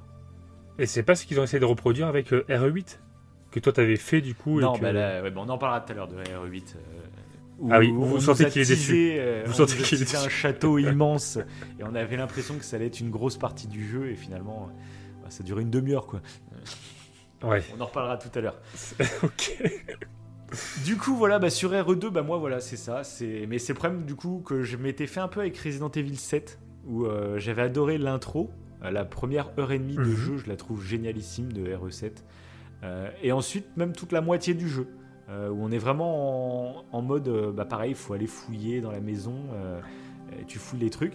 Et par contre, la deuxième partie du jeu, où là, ça devient beaucoup plus bourrin, et ça devient plus du, gunfight, quoi, que. Ok, ouais. Et c'est un peu le sentiment que j'ai eu dans ce RE2, que finalement, bah, au bout d'un moment, ça. T'as des combats de boss et tout qui se mettent à, à arriver, et puis les décors me plaisaient moins, et puis puis même tu changes de décor et tu dis allez on est reparti, il faut aller trouver un flacon de vaccin, je sais pas quel endroit pour le. En fait ça, tu sais, ça, ça me saoulait. Je fais, je m'étais investi dans le commissariat. Là j'ai un peu la flemme de m'investir dans le labo, tu vois. Euh, donc à la fin il y avait ce côté bon, voilà, ça se répète euh, et tant que ça se termine, tu vois. Et euh, bref. Ok, mais d'ailleurs, ça me fait. T'avais fait du coup la partie avec Claire et du coup la petite fille? Oui, bien sûr, oui, bah, j'avais fait la partie bis euh, avec Claire. Ouais. Mais j'aime bien. Beaucoup moins apprécié. Euh, enfin, j'ai bien aimé le, la, partie d'histoire avec Claire, que j'ai même préféré, je dirais, euh, à la partie avec Léon, parce que Léon, il est avec une meuf du FBI. Bah, que tu vois au moment où tu quittes le commissariat. Donc je sais même pas si toi mhm. tu l'as vu du coup. apparemment, c'est. Je l'avais joué avec et tout, mais j'ai pas continué du coup. Ouais, voilà. Ouais. Bon, c'était pas très intéressant de toute façon. Non. alors que la partie avec Claire, euh, avec la petite, est beaucoup plus intéressante. Il y a même une petite phase de gameplay où tu es limite à la Outlast euh, parce que c'est que de la fuite, tu peux pas te battre justement. C'est ça, c'est exactement ça. mec, là. Donc ça, j'avais trouvé ça plus intéressant, mais du coup, comme ma partie bis c'était avec Claire, euh, moi, j'avais pas apprécié le fait que Monsieur X, il arrive dès le départ, en fait, quasiment dans ta partie. Ah oui, il y avait ce problème dans la partie bis, ouais. Oui, c'est vrai. T'as pas la même montée en puissance, t'es direct, Monsieur X, il est là, coucou. C'est dans la première partie, euh, quand il apparaît, il, il enlève un hélico, enfin, il a toute une scène d'intro pour le présenter.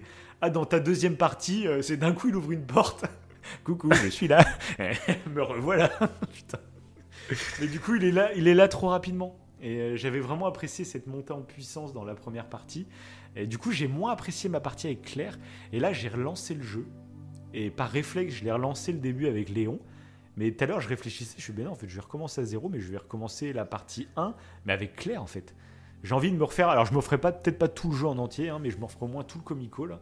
Mais je vais le refaire, mais avec Claire. Mais comme ça, je vais vivre vraiment euh, la montée en puissance avec Monsieur X et tout le bordel, normalement, et avec Claire. Comme ça, je vais voir euh, détails qui la changent, etc. Ouais. Et donc voilà pour ce RE2. Et du coup, bah moi, les deux jeux RE1, RE2 et RE3 Remake étaient sortis. Sauf que bah, du coup, j'ai regardé un peu les tests de RE3 Remake. Et là, bah, c'était un peu la douche froide. Je me suis rendu compte que le jeu n'était pas si bien noté que ça. Mhm. Pour une raison en particulière, c'est qu'a priori, bah, en fait, il y avait des scènes manquantes par rapport au jeu original. ah oui, c'est qu'il y cette histoire, ouais. Apparemment, RE2, euh, du coup, moi j'ai pas fait le jeu original, mais apparemment était ultra fidèle, même niveau rythme, etc. C'était vraiment ultra fidèle euh, à l'ancien jeu que RE3, en fait, apparemment, il y a deux zones entières avec des énigmes et tout hein, euh, qui ont totalement disparu. Il y a même des personnages du coup qui ont disparu du remake, des créatures aussi qui sont pourtant cultes apparemment pour ceux qui ont joué. Et du coup, c'est pour ça qu'il s'est fait pas mal bâcher parce qu'en plus, du coup, il est très court comme jeu. Et du coup, euh, bah, c'est vrai quand il sort à 70 euros et que tu vois qu'il y a que 6 heures de jeu, tu dis bon. tu t'hésites quoi forcément tu vois après moi si c'est une masterclass totale je suis prêt à les mettre les 60 euros, tu vois. Je préfère un jeu court mais génial qu'un hmm. jeu long. Mais du coup, comme les retours étaient assez mitigés, bah, j'étais pas trop chaud. Euh, et en regardant, le, j'ai regardé un début de let's play pour voir euh, ce que ça allait donner quand même, pour me donner une idée. Je me suis rendu compte du coup bah, que bah, il y a Nemesis, c'est un peu la star du jeu. Euh, c'est une sorte de Monsieur X, mais surboosté, qui est carrément un bazooka, des. ah oui, le mec il est armé au taquet. Des tentacules et tout le bordel. Et par contre, il arrive dès le début du jeu, c'est vraiment la scène d'intro avec Jean Valentine. Euh, dès la scène d'intro, il est là et puis il te poursuit tout le jeu. Quoi. Et du coup, je, et je voyais que ça partait en action parce que je voyais que Jill, elle avait direct le fusil à pompe au bout de, de 10 mètres. Ouais. elle a déjà- enfin, tu vois. Et je fais mince, en fait, on, on reste sur le rythme du 2, euh, sur la fin, qui m'a moins plu. Et du coup, bah, j'avais pas envie de l'acheter. Et c'est même toi qui l'as acheté, du coup. Oui, c'est ça. ça, toi tu l'as acheté parce que Ah, toi moi, ça te j'ai- tentait quand même à fond. Ah ouais, j'ai craqué, ouais. C'est tellement j'avais acheté, R2. Et du, et du coup, nous, on a, on a un compte partagé sur PlayStation. Du coup, quand, quand un de nous deux télécharge un jeu, bah, l'autre, il peut y jouer gratos, tu vois. Ou des fois, on, se- on, on divise Ouais. la pomme en deux quand on achète un jeu. C'est la petite technique au coin du feu. c'est ça. Et du coup, bah, tu l'avais acheté, mais même avec ça, je me, j'étais pas chaud, quoi. Il me tentait vraiment pas, quoi. Et bah là, avec euh, l'annonce que je vous parlais tout à l'heure, que les jeux sortaient euh, en version PS5, donc avec euh, graphisme amélioré, le ray tracing, un meilleur framerate, la 4K, euh, bah, voilà, les gâchettes aussi adaptatives et tout le truc euh, de la PS5. Du coup, je me suis dit, vas-y, c'est peut-être l'occasion que je me le fasse. Ouais, Et c'est du coup- coup, je te l'avais vendu quand même. hein. Ouais, toi, t'avais beaucoup aimé, ouais. Ah ouais, Bah, j'avais bah, Dis-nous, du coup, avant que moi je te livre mon verdict, parce que du coup, je t'ai même pas donné mon verdict du C'est jeu. vrai, c'est vrai. Donc, toi, vas-y, bah, raconte un peu euh, Mon de expérience. ce jeu. Bah, RE3, euh, bon, du coup, tu m'avais dit, tu m'avais fait tes retours, euh, ce qui s'était passé, donc, bon, je m'étais dit, bon, on va quand même voir, parce que du coup, vu que RE2, j'ai eu cet effet Madeleine de Proust, j'ai surkiffé le gameplay, et d'ailleurs, c'est un truc que je t'avais dit, c'est que, euh, en faisant le comparant, le comparo à RE7, RE7, pour moi, c'était pas du Resident Evil. J'avais l'impression que... est- il est beaucoup plus. euh, genre RE2 et RE7 se ressemblent beaucoup plus que RE3, par exemple. C'est vrai, c'est vrai. Mais RE7 c'est la vue FPS.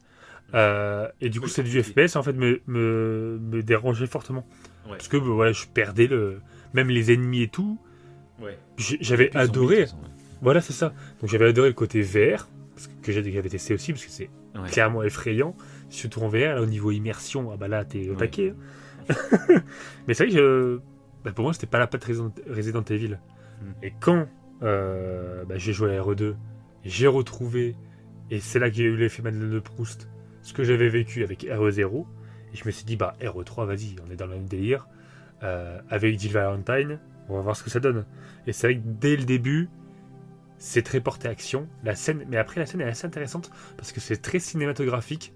Euh, on a tout à. C'est presque comme si tu regardais un film en fait. hein. Plus que RE2, je trouve. Parce que là, tu participes, euh, la, la, la, bah, enfin, la, la scène participe au gameplay. Mm. Et du coup, t'es vite, t'es clairement de suite dans l'action pure. Et je fais bon, bon, on va voir ce que ça donne. Après, Jill Valentine, elle, elle est ultra charismatique. Donc je me suis dit, et puis même graphiquement, déjà par rapport à RE2, j'avais une petite claque. Donc j'imagine même pas toi, de toute façon, avec ce que tu m'avais envoyé déjà en image, Mm. c'était extrêmement joli. Mais moi, quand j'ai joué à RE3, juste après RE2, bah, déjà j'ai trouvé ça. J'ai Mm. trouvé qu'il y avait un petit gap. Mm. Et euh, bah, forcément, comme on le dit, bon, le graphisme, ça y joue. Donc là, je me suis dit, bah vas-y, on va continuer, on va voir ce que ça donne. Et euh, au début, j'ai pas retrouvé euh, les frayeurs, les frissons justement que pouvait que m'avait procuré RE2 jusqu'au moment des araignées que j'évoquais tout à l'heure. Mhm. Euh, là, j'ai ressenti le truc. Surtout que dans RE3, il y avait quand même des subtilités différentes. Au niveau du gameplay, tu peux esquiver, ce que tu n'avais pas dans RE2. Euh, tu peux esquiver, tu as le couteau bah, à volonté, je crois, Ouais. quasiment, c'est ça, ouais. Et euh, du coup, bah, ça change la donne. Euh, on est vraiment plus dans un côté action. Après, pourquoi pas, ça correspond bien au personnage de, personnage de Jill Valentine, qui est un peu plus peut-être artiste martial d'une certaine manière. Donc ça me plaisait, la possibilité de pouvoir esquiver un zombie, la possibilité de pouvoir utiliser plusieurs fois le couteau, ça ajoute quelque chose que tu n'avais pas dans RE2, qui ne m'a pas déplu, parce que tu avais plus de de combat au corps à corps. Et je fais, ah, c'est pas mal, tu vois, j'étais plutôt ravi. Mais en fonction des créatures, parce que tu as quand même des créatures que tu n'as pas dans RE2, telles que les araignées, et plus tard euh, dans le jeu, tu as des grosses créatures, la difforme, alors je sais plus quel nom ça, qui courent, euh, on dirait des, genres de, de liqueurs, mais euh, version boostée. donc, qui sont extrêmement effrayants. Donc en fait, bah, au fur et à mesure du jeu, malgré que Nemesis monte en intensité avec son bazooka, etc., c'est un truc qui m'a un peu moins plu que Monsieur X. Je trouve que quand même Monsieur X est plus culte que Nemesis. Mm. Bah, le fait qu'il y ait des nouveaux ennemis, euh, qu'aussi avec le flic qui que connaît en fait bien euh, Jill, avec ce flic tu retournes dans le comico, bah il y a des moments et j'ai passé des moments superbes. Le moment où tu es dans le comico et euh, tu as une invasion de zombies qui arrive de tous les côtés. Ah non, c'est à Euh, l'hôpital. ça, c'est à Ah c'est l'hôpital C'est après non? Ah ok ouais. Bah, ce moment-là- justement, elle s'est fait. Ah oui c'est vrai c'est vrai c'est ça. C'est vrai c'est ça ouais voilà. Ah j'adore j'ai adoré ce moment. C'est ouais. Mm, mm. parce que c'est extrêmement dur. Change, ouais. Mm. Ouais. Et euh, mais le fait de revenir dans le comico, bah, c'était avant, ouais. Euh, j'ai j'ai surkiffé. J'ai surkiffé parce que t'as ce que t'as dit tout à l'heure. Tu retrouves euh, tes petits lieux, tes petits machins. Tu retrouves du coup, il y a un effet un peu, il y a un ancrage de peur parce que Monsieur X est de retour, il me semble. On Non, revoit Monsieur. X. Non, non, Non non, non, non, non. Ah, tu vois. Je pensais qu'on re- Le mec, il a tout mélangé dans les souvenirs de. le- Ah ouais, tu vois, je pensais qu'on revoyait Monsieur X, ouais. Non, pas du tout. Mais non, mais ce qui est trop. Ben non, parce qu'en plus, euh, c'est que le jeu se passe 24 heures avant le 2. Donc t'arrives, euh, tu vois, euh, par exemple, le flic qui. C'est vrai, c'est vrai, qui est oui. malade dans le truc, bah là, tu le vois en train de se faire mordre. Euh, La, la douche qui est pétée quand t'es avec Léon ou Claire, bah là, tu- c'est toi qui Ça faite, en c'était bien fait, ouais. Ça explique. Ouais, t'avais une cohérence ça, avec le- marrant, ouais. Mm. Ah, donc j'ai kiffé. Et je trouve que même au niveau de la. euh, tu rentres plus dans le 3, même s'il y a un côté un peu plus action, tu rentres plus dans l'histoire qui, euh, qui fait que bah, il y a eu tout ce, tout ce virus qui s'est échappé. Et je trouve que du coup, il est intéressant par rapport à ça. Tu rencontres même un, il me semble, un zombie dans RE3 justement, qui, euh, qui parle. Il dit un mot, il dit, euh, il reconnaît en fait un, Ouais, Un ami bah, à lui. Justement, le, le flic euh, qui se fait mordre dans le 2. ouais. Oui, il dit pardon, je crois, ou un truc comme ça juste avant. C'est ça, ouais. De mordre. ouais. Et t'as l'impression du coup les zombies, en fait ils sont un peu encore, co- en fait ils ont encore une conscience humaine, ils sont pas to- totalement. On s'était posé la question, mais imagine t'apprends en fait que tous les tous les infectés que t'as tués, tous les Ils sont tous ceux qui ont le virus, Ils sont conscients en fait. leur corps, mais ils sont Mais c'est conscients. horrible. Ouais, c'est horrible. Et du coup je trouve que ouais tu rentres, et surtout si tu lis tous les petits papiers et tout, tu rentres vraiment dans l'histoire de Resident Evil, tu rentres dans cette histoire de virus, et je trouve que c'est ultra cohérent euh, au niveau de Bah l'histoire. en plus, toute la licence, là, tu vois, en écoutant la rétrospective euh, de toute la licence, Mhm. tu te rends compte qu'en fait, chaque euh, jeu a un peu une narration, euh, tu sais, un peu nanardesque. C'est, ça semble basique, euh, le Oui. scénario qui se passe.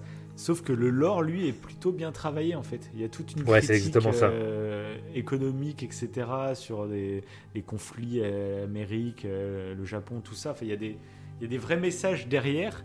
Et, euh, et le lore, globalement, est vraiment bien travaillé avec des, des indices dans les épisodes précédents sur les suites, Ouais. etc. Enfin, il y a plein de trucs vraiment bien travaillés, alors que euh, si tu regardes juste le scénario de base, c'est quand même très caricatural, on va dire. Les personnages sont caricaturaux, les dialogues, euh, ça, ça brille pas. euh, Non, pas du des, tout, des- ouais. des délires. Même le jeu d'acteur, il n'y a aucune scène complètement mémorable, etc. Mais voilà. Euh, Et je pense a qu'ils ont travaillé au fur et à mesure, ouais.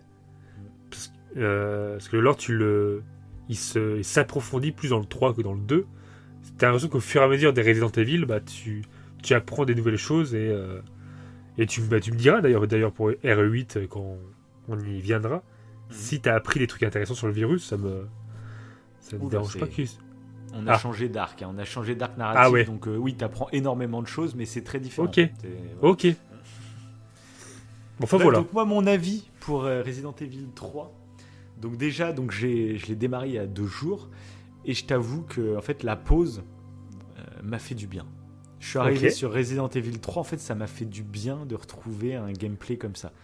Euh, de, dès le départ, bon, il y a la scène avec euh, Nemesis où tu fuis, mais après Oui. très vite, tu arrives dans Raccoon City, puis tu as ta petite scène où il faut aller que tu ailles chercher ton coup de boulon, faut que tu ailles chercher Oui. tu te balades dans la rue, etc. Et bah là, tu vois, j'ai pris mon pied, j'ai fait ah, je me retrouve dans des petits, euh, pan- des petites pantoufles. euh, ça fait du bien, quoi. Ça m'avait manqué, tu vois, ce, ce gameplay. Et j'ai avancé dans le jeu, et puis euh, bah, justement, il y a la scène des araignées, etc. Qui moi m'a pas fait si peur que ça.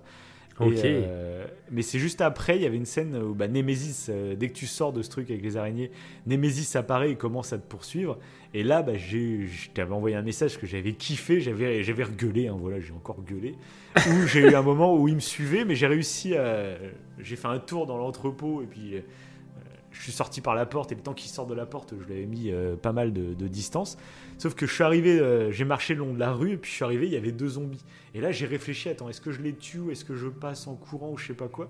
Et du coup, mon cerveau s'est concentré sur eux. Et j'avais l'impression que j'avais tellement de distance avec Nemesis que je le, je le calculais pute. Et le, j'ai commencé à essayer de tuer les zombies. Et d'un coup, en fait, je l'ai entendu arriver en courant. Mais tu sais, sur, euh, en plus, bah, avec la PS5, du coup, t'as l'audio 3D. Donc, déjà que le son est excellent de base. Là, en audio 3D, bah, je l'ai senti se rapprocher vraiment. Et là, mais j'ai. Voilà. Mon cerveau s'est concentré sur deux zombies à la con dans une ruelle. Et pendant un quart de seconde, j'ai oublié Nemesis et il arrivait en courant comme un taré. Et, ah, j'ai- et là, du coup, je, sais pas, je t'ai envoyé le message, je t'ai fait Ah, trop bien. Je revis tes petites sensations, là, ça. Trop bien. Et malheureusement, c'était ah. le seul moment du jeu où j'ai Ah eu ouais peur. Voilà. J'ai. Le jeu ne m'a pas fait peur du tout. Mais genre, bah là, les araignées, je te disais, j'ai pas du tout eu peur. Et tout le Ouais, mais est-ce que c'est jeu- parce que tu connaissais aussi les, les scènes? Vu que tu avais regardé le, le let's play, peut-être que tu t'attendais aussi à certains trucs? Ou est-ce que ça n'a pas du tout Pas, joué? Même pas, je te jure, j'avais quasiment. Tu sais, j'avais regardé ça vite fait, là, je me rappelais de plus rien quasiment en jouant au jeu. hein. Euh, Peut-être ça a Ok. joué, j'en sais rien, mais je me, enfin, j'ai été surpris pour les trucs. Mais globalement, en fait, non, mais globalement, c'est comme le jeu est tourné à action, bah, je sais que je peux me défendre. Et du coup, bah, en coup de grenade dans la tête, coup de. C'était un lance-grenade, j'avais 10 000 grenades, euh, des lances Ok. acides, des lances incendiaires. je- Et du coup, euh, bah, en fait, j'ai passé un super bon moment devant le jeu. Ce qui est paradoxal, c'est que je trouve que le jeu. Bon, il est court. hein. Euh, quand le générique de fin s'est lancé, j'ai fait Ah, déjà, d'accord, ah, d'accord. Donc ça m'a fait quand même bizarre parce que là on est vraiment sur du 6 heures de jeu et c'est vrai que ça passe extrêmement vite parce que c'est très intense. Après j'ai passé un super moment. C'est un jeu que je trouve beaucoup, beaucoup plus euh, digeste finalement. Euh, Il n'y a pas de coupure, il n'y a pas de moment où je me suis dit oh putain ça me fait chier de- d'y retourner ou je sais pas quoi. Comme j'ai pu avoir tu vois dans le 2 hein, où, Ok. où la fin vraiment j'étais pressé que ça se termine. Là la fin m'a pris de court limite. Je m'attendais pas à être déjà à la fin. Euh, parce que voilà, le rythme est peut-être mieux rythmé, je dirais, mais euh, j'ai pas trouvé du tout de génie. euh, justement, moi, le fait d'avoir des armes dès le départ, c'est vraiment la partie des résidentes que j'aime pas. Euh, et du coup, bah là, pff, ça m'a fait du bien parce que j'ai eu la petite dose des zones où j'allais chercher des trucs et tout, mais globalement, après, c'était du bourrin et du coup, ça me fait pas peur. Quoi. Dès que j'ai des armes, moi, après, et que je peux me défendre, la Ouais. peur euh, disparaît. Je, je passe dans un shooter, tu vois, donc il y a peut-être des moments où ça m'a un peu surpris et tout, mais c'est vraiment très léger. Euh, et donc du coup, bah, j'ai passé un bon moment. C'est un bon jeu. Je suis content d'avoir fait. Parce que je, je- Par contre, j'ai pris ma claque graphique. Là, en 4K et tout le bordel, euh, c'est peut-être un des Ouais. plus beaux jeux que j'ai fait sur ma nouvelle télé que j'ai eu il y a, il y a 5 mois. Euh, c'est peut-être un des plus beaux jeux que j'ai fait. Vraiment, il est magnifique, il est superbe. Les textures, le, le- le grain de la peau, les saletés sur la peau. Enfin, c'est les cheveux de Carlos. Là, c'est euh, le mec, c'est magnifique. euh, c'est L'Oréal, quoi. hein. Le mec, il.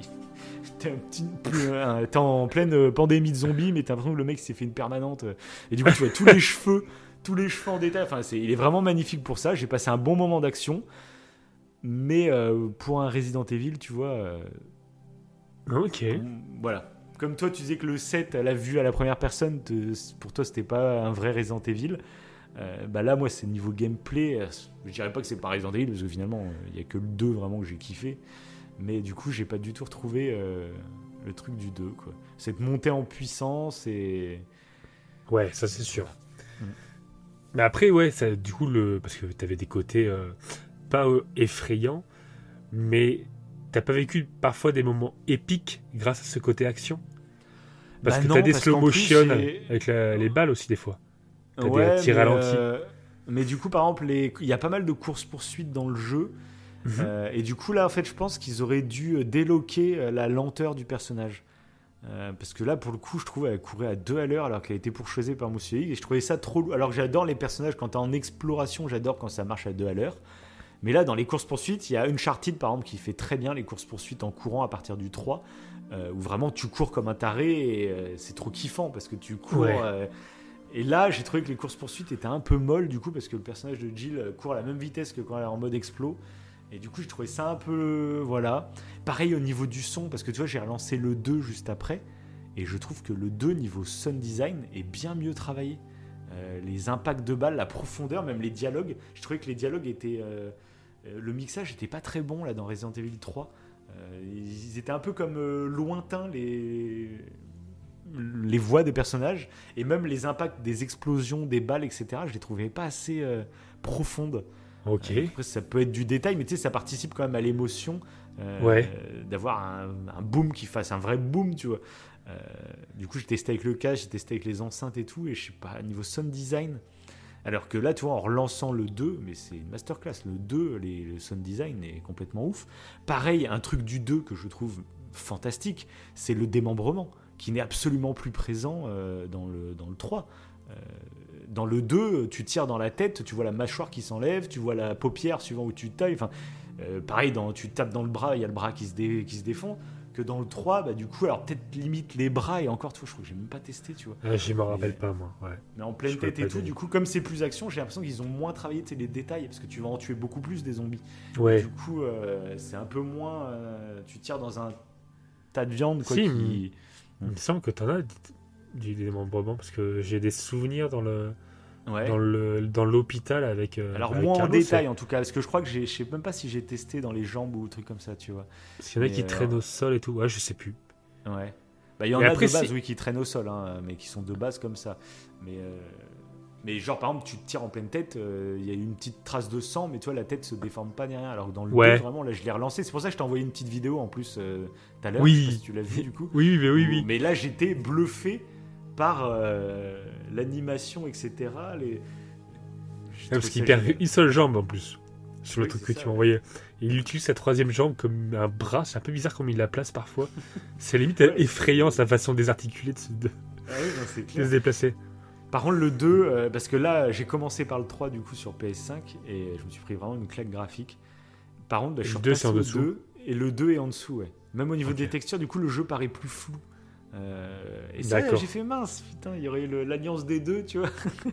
Euh, mais après, bon, il est, il est, très beau le 2, il n'y a pas de souci. Mais euh, le visage de Léon, les, même les textures, les éclairages et tout sont quand même moins.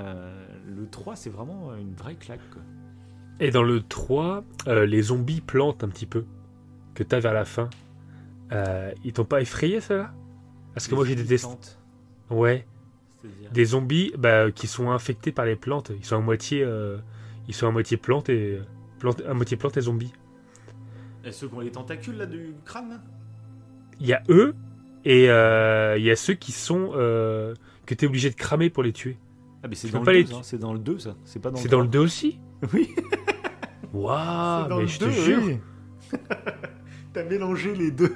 Ah ouais, j'ai mélangé. J'étais persuadé que c'était dans le 3. Ah non, c'est dans le 2 ça aussi, ouais. Non, non, le 3, je trouve, il n'y a pas un gros, gros bestiaire. Euh, en plus, il y a des zombies, en fait, euh, c'est des jumeaux. Ah il y a des skins de zombies. Tu fais, tiens, je t'ai dit. c'est chaud.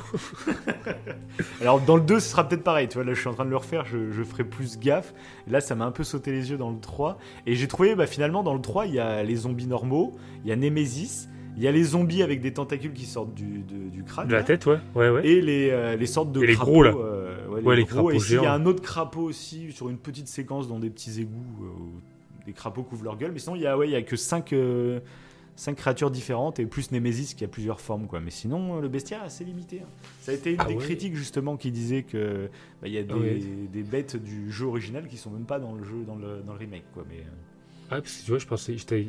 Ah, moi je vais t'écrire mon faux souvenir. Je me voyais avec Jill Valentine face aux plantes. D'accord. Ah ouais, non, non, ça c'est vraiment dans le 2. Hein, parce qu'il n'y a même pas de lance-flamme hein, dans le 3. Hein, donc, euh. ouais, c'est vrai. Bah. Non, bah c'est. Par contre, bah, ce que j'ai surkiffé, c'est la narration, je l'ai beaucoup plus kiffé comme ça. Où il y a, t'incarnes aussi deux personnages, donc Jill Valentine et Carlos. Mhm. Mhm. Euh, mais leur euh, histoire en fait est, euh, scindée. Enfin, tu vis la, les deux histoires en même temps et puis tu joues chacun leur tour leur histoire. Et je trouve que c'est beaucoup plus digeste. Parce que c'est vrai que dans le 2, c'est mal pensé comme, comme ça a été fait. Oui, parce qu'il y a des incohérences dans le 2 entre les bah, deux du coup, histoires. Ouais, ils sont obligés. Je pense qu'ils ont voulu coller à l'esprit de à l'époque, tu vois, mais du coup les standards niveau cohérence et scénario, scénario quand même évolué. Et Hmm. ça, c'est quand même gênant, je trouve, dans, dans le remake du 2, mais bon. Mais ce qui, ce qui pourrait être original, du coup, d'avoir RE0 euh, en remake Ouais, euh, avec ce carrément. système de switch de personnages. C'est ça, c'est ça. Ça, c'est clair. Donc voilà, pour RE3, par contre, je trouve que Jill Valentine, euh, du coup, c'est pour ça que je kifferais qu'il y ait un remake du 1, parce que dans le 1, du coup, on incarne Chris Redfield et Jill Valentine dans le 1. Donc du coup, un remake là, parce que Jill Valentine, pour moi, ils ont, enfin, c'est Nathalie Portman. hein. C'est, je sais pas si ça a été officialisé ou quoi, mais enfin, je pense pas parce que sinon il y aurait la pub partout Nathalie Portman dans Resident Evil. Mais pour moi, enfin, c'est hallucinant. Pour moi, c'est Nathalie Portman, quoi. Donc, euh, je trouve elle a un charisme de dingue. Elle te rappelle un peu à la, un peu à la Tomb Raider, je dirais. C'est un peu Lara Oui, Croft dans le remake. Ça, Mhm. ça fait penser à ça. Et euh, Jill Valentine, c'est quand même le personnage, je pense, qui me marque le plus, tu vois. Euh, toi, Ouais, même dans son caractère. du 2, je suis- Ouais, voilà, le caractère là, de Jill elle a une Valentine. C'est pour ça que personnalité, j'ai euh, kiffé le faire hein, quand même. super intéressante. Ouais, Même si je trouve qu'il est moins génial selon moi euh, dans la construction du truc, euh, j'ai kiffé le faire et je regrette pas du tout de l'avoir fait quoi. ok, ouais, c'est intéressant. Ouais. C'est intéressant. Et du coup, t'avais pas testé euh, bah, RE Résistance qu'ils avaient, Oui, bah qu'ils avaient créé, ouais, qui n'est pas fou. hein, qui n'est pas C'est fou. un petit mode multi quoi, histoire de. Ouais, c'est c'est marrant à tester. euh, voilà, t'as as le choix en fait. Soit t'es, euh, tu peux être par exemple Nemesis, donc c'est assez marrant de contrôler euh, ou Monsieur X, donc qui est plutôt cool d'une certaine manière de contrôler pour une fois celui qui était la terreur depuis des décennies, D'accord, la terreur en fait. Et soit t'es donc Monsieur X.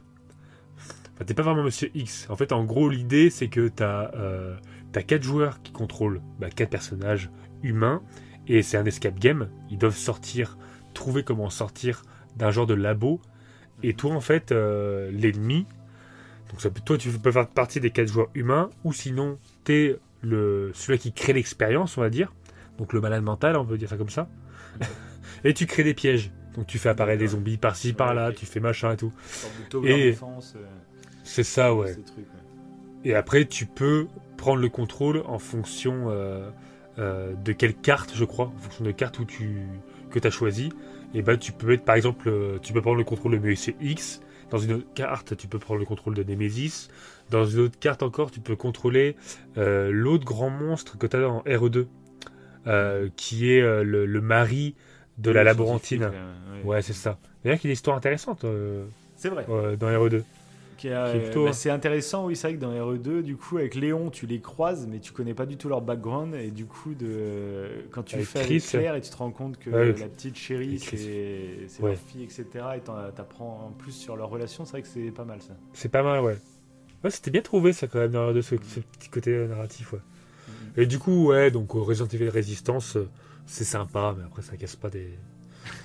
c'est faut, faut- faut- faut qu'on essaie ensemble une fois, je pense, Ouais, remarque, juste par curiosité. bien. Mais, euh, mais bon, les serveurs sont un peu mal optimisés et tout. Des fois, t'attends euh, Ouais. ultra longtemps pour, euh, pour rien, et même le système de récompense est mal fait. Mm. Tu, tu gagnes pas beaucoup de choses en fait. donc il y aurait des améliorations à faire, je trouve. Parce que sinon c'est très vite lassant. En fait, tu fais quelques parties pour t'amuser, Ouais, pour voir ce que ça fait de jouer à plusieurs. Parce que ouais, qu'un Resident Evil en multi, ça peut être ouf quand même.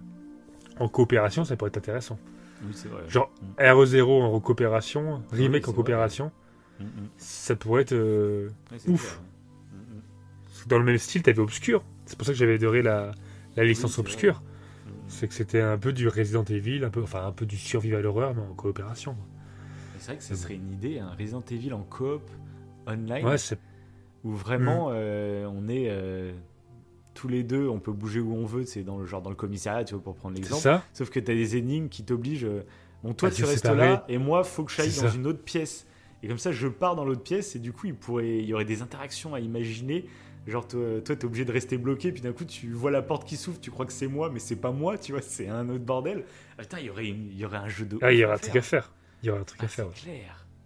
Genre, ouais, j'imagine trop, tu vois la porte qui s'ouvre, tu fais, ah bah t'es de retour, et puis c'est Monsieur X, je sais pas comme là le bon, quoi. Ah, il y aurait un délire, ouais, finesse. Ah, c'est pas être Bref. ouais. Bref, Ah. du coup, on va passer tranquillement, on va faire beaucoup plus court sur euh, Resident Evil 7 et Resident Resident Evil Oui. 8. Euh, du du coup, c'est un nouvel arc total parce que du coup, on va dire que ça, l'histoire qu'on voit dans le 2 et le 3, en gros, se conclut dans l'épisode 6 de Resident Evil. Et du coup, c'est un nouvel arc qui démarre avec d'autres choses dans Resident Evil 7 mm. et Resident Evil 8, où on incarne un nouveau mec, Ethan Winters. Et du coup, on en vue à la première personne, donc on ne voit jamais son visage. Et, et voilà, c'est comme ça que ça débarre avec euh, sa femme qui s'est fait, euh, qui a disparu depuis quelques mois, et puis il a, il a, il a des nouvelles d'elle dans une villa, dans une, dans une petite maison, c'est dans le bayou américain, et il retourne pour la, pour la chercher. Il va se retrouver enfermé dans une maison avec une famille euh, complètement tarée. et du coup, bah moi, globalement, donc sur le jeu, donc moi je l'ai fait tout en VR ce jeu, et, et c'est vrai que bah, la première partie du jeu, vraiment, donc il y a l'intro, la première heure et demie, où là, moi, ça m'a vraiment fait penser peut-être à du Pity, tu vois. Tu te rappelles le jeu Ok, euh, oui. de Kojima, tu vois, c'était un peu ça. L'intro, c'est vraiment, il n'y a pas vraiment de gameplay, c'est vraiment, c'est plus de la balade, euh, mais c'est une balade qui t'amène euh, vers la peur, tu vois. T'as pas d'énigmes, t'as pas de trucs, c'est vraiment un walking simulator à peu près la première heure. c'est ça. C'est que l'observation quasiment. Parce que moi, c'est ce que j'avais fait. C'est toute la première partie, me semble. Oui, c'est ça. Tu avais fait le ouais, euh, à peu près en VR. Euh, parce que c'est vraiment le truc que je trouvais vraiment génial. Quoi. En plus, en VR, c'était fou. Et du coup, après cette intro, on va dire, euh, bah, tu as toute la première partie du jeu, la première moitié même du jeu, où là, on est vraiment dans Resident Evil 2. où c'est vraiment, tu te bats dans la baraque et puis tu résous des énigmes. Et puis tu as même un Monsieur X, hein, j'ai envie de dire, c'est le père, c'est Jack, qui des fois, il, ah, il traverse le mur juste devant toi. Enfin, c'est. Il y a tout un délire avec ce, avec ce Jack. Après, euh, bon, globalement, euh, c'est c'est la recette de RE2, on va dire. C'est vraiment ce genre de gameplay avec les énigmes et tout. Donc j'avais bien aimé, mais euh, j'avais moins été transporté. Même en VR, tu vois, j'avais moins de moments de génie, tu vois. C'était bien, hein, vraiment. J'ai pris, j'ai vraiment pris mon pied sur cette première partie de jeu, mais pas au point du génie de RE2. Voilà, ce serait dur à expliquer. Peut-être après, si je l'avais fait à la manette, peut-être ça aurait été différent. Je sais même pas comment j'aurais vécu le jeu. Là, j'ai vraiment tout fait en VR. Et par contre, la deuxième partie du jeu, bah, un peu comme RE2, hein, c'est tu finis par t'évader de la maison des Bakers et tu rentres dans des, des souterrains, il y a un bateau, un moment, enfin, et ça devient vraiment là, tu as le lance-grenade et tout, ça devient vraiment bourrin et j'étais un peu pressé de finir le jeu, tu vois, sur la fin. Parce que par contre, il dure beaucoup plus longtemps globalement. Hein. Euh, je crois qu'on doit être dans les au moins 10 heures de jeu, euh, je dirais, ça, de souvenirs, quoi. Ok. Mais du coup, c'est quand même une expérience qui m'avait vraiment marqué, que j'ai vraiment apprécié, euh, mais sans que ça relève du génie. C'est juste, j'ai vraiment kiffé. Le fait que ce soit en VR, forcément, ça, ça rajoute un truc. Mais tu sentais que c'était un peu. Euh, comment dire Ils avaient. Parce qu'il y avait plusieurs zones dans la baraque et ça faisait vraiment. Euh, il y avait une zone, c'était vraiment inspiré des films Saw où c'est le fils de la famille qui jouait. Euh, euh, c'était dans mon piège. Et il parlait avec un mégaphone. Il disait Il eh, faut que tu avances dans ce truc. Et puis il avait fait des pièges. Il, ah Oui, oui. il y a un peu le côté saut. Donc c'était assez sympa. Il y avait la mère où là c'était plus la peur des insectes. Elle avait pas mal d'abeilles, etc. Donc il y avait tout un truc comme ça. C'est elle qui m'a fait pousser mes plus gros cris. Hein. Parce qu'elle en VR, mon gars, des fois elle rapprochait sa tête de ton visage avec sa voix là. Quelle horreur. Euh, le père, c'était un peu en mode euh, bah, Monsieur X. Donc toute la partie avec le père, c'était Monsieur X. Euh, le fils, c'était So. Et la mère, c'était les insectes, etc. Et il y avait une petite partie avec, un peu à la The Grudge, avec une enfant, avec des berceaux et trucs comme ça, mais très court, très rapide. Et du coup, j'en avais pas eu assez. C'est moi qui aime ce genre de truc, j'en aurais voulu plus. Et du coup, la deuxième partie, c'était donc du bourrin. Et là, c'est vrai que j'ai un peu décroché. Après, c'est qui te double en plus sur le VR, parce que je trouve que c'est super intéressant pour le côté immersif. Et moi, je pense que j'aurais pas pu faire tout le jeu en VR. J'ai.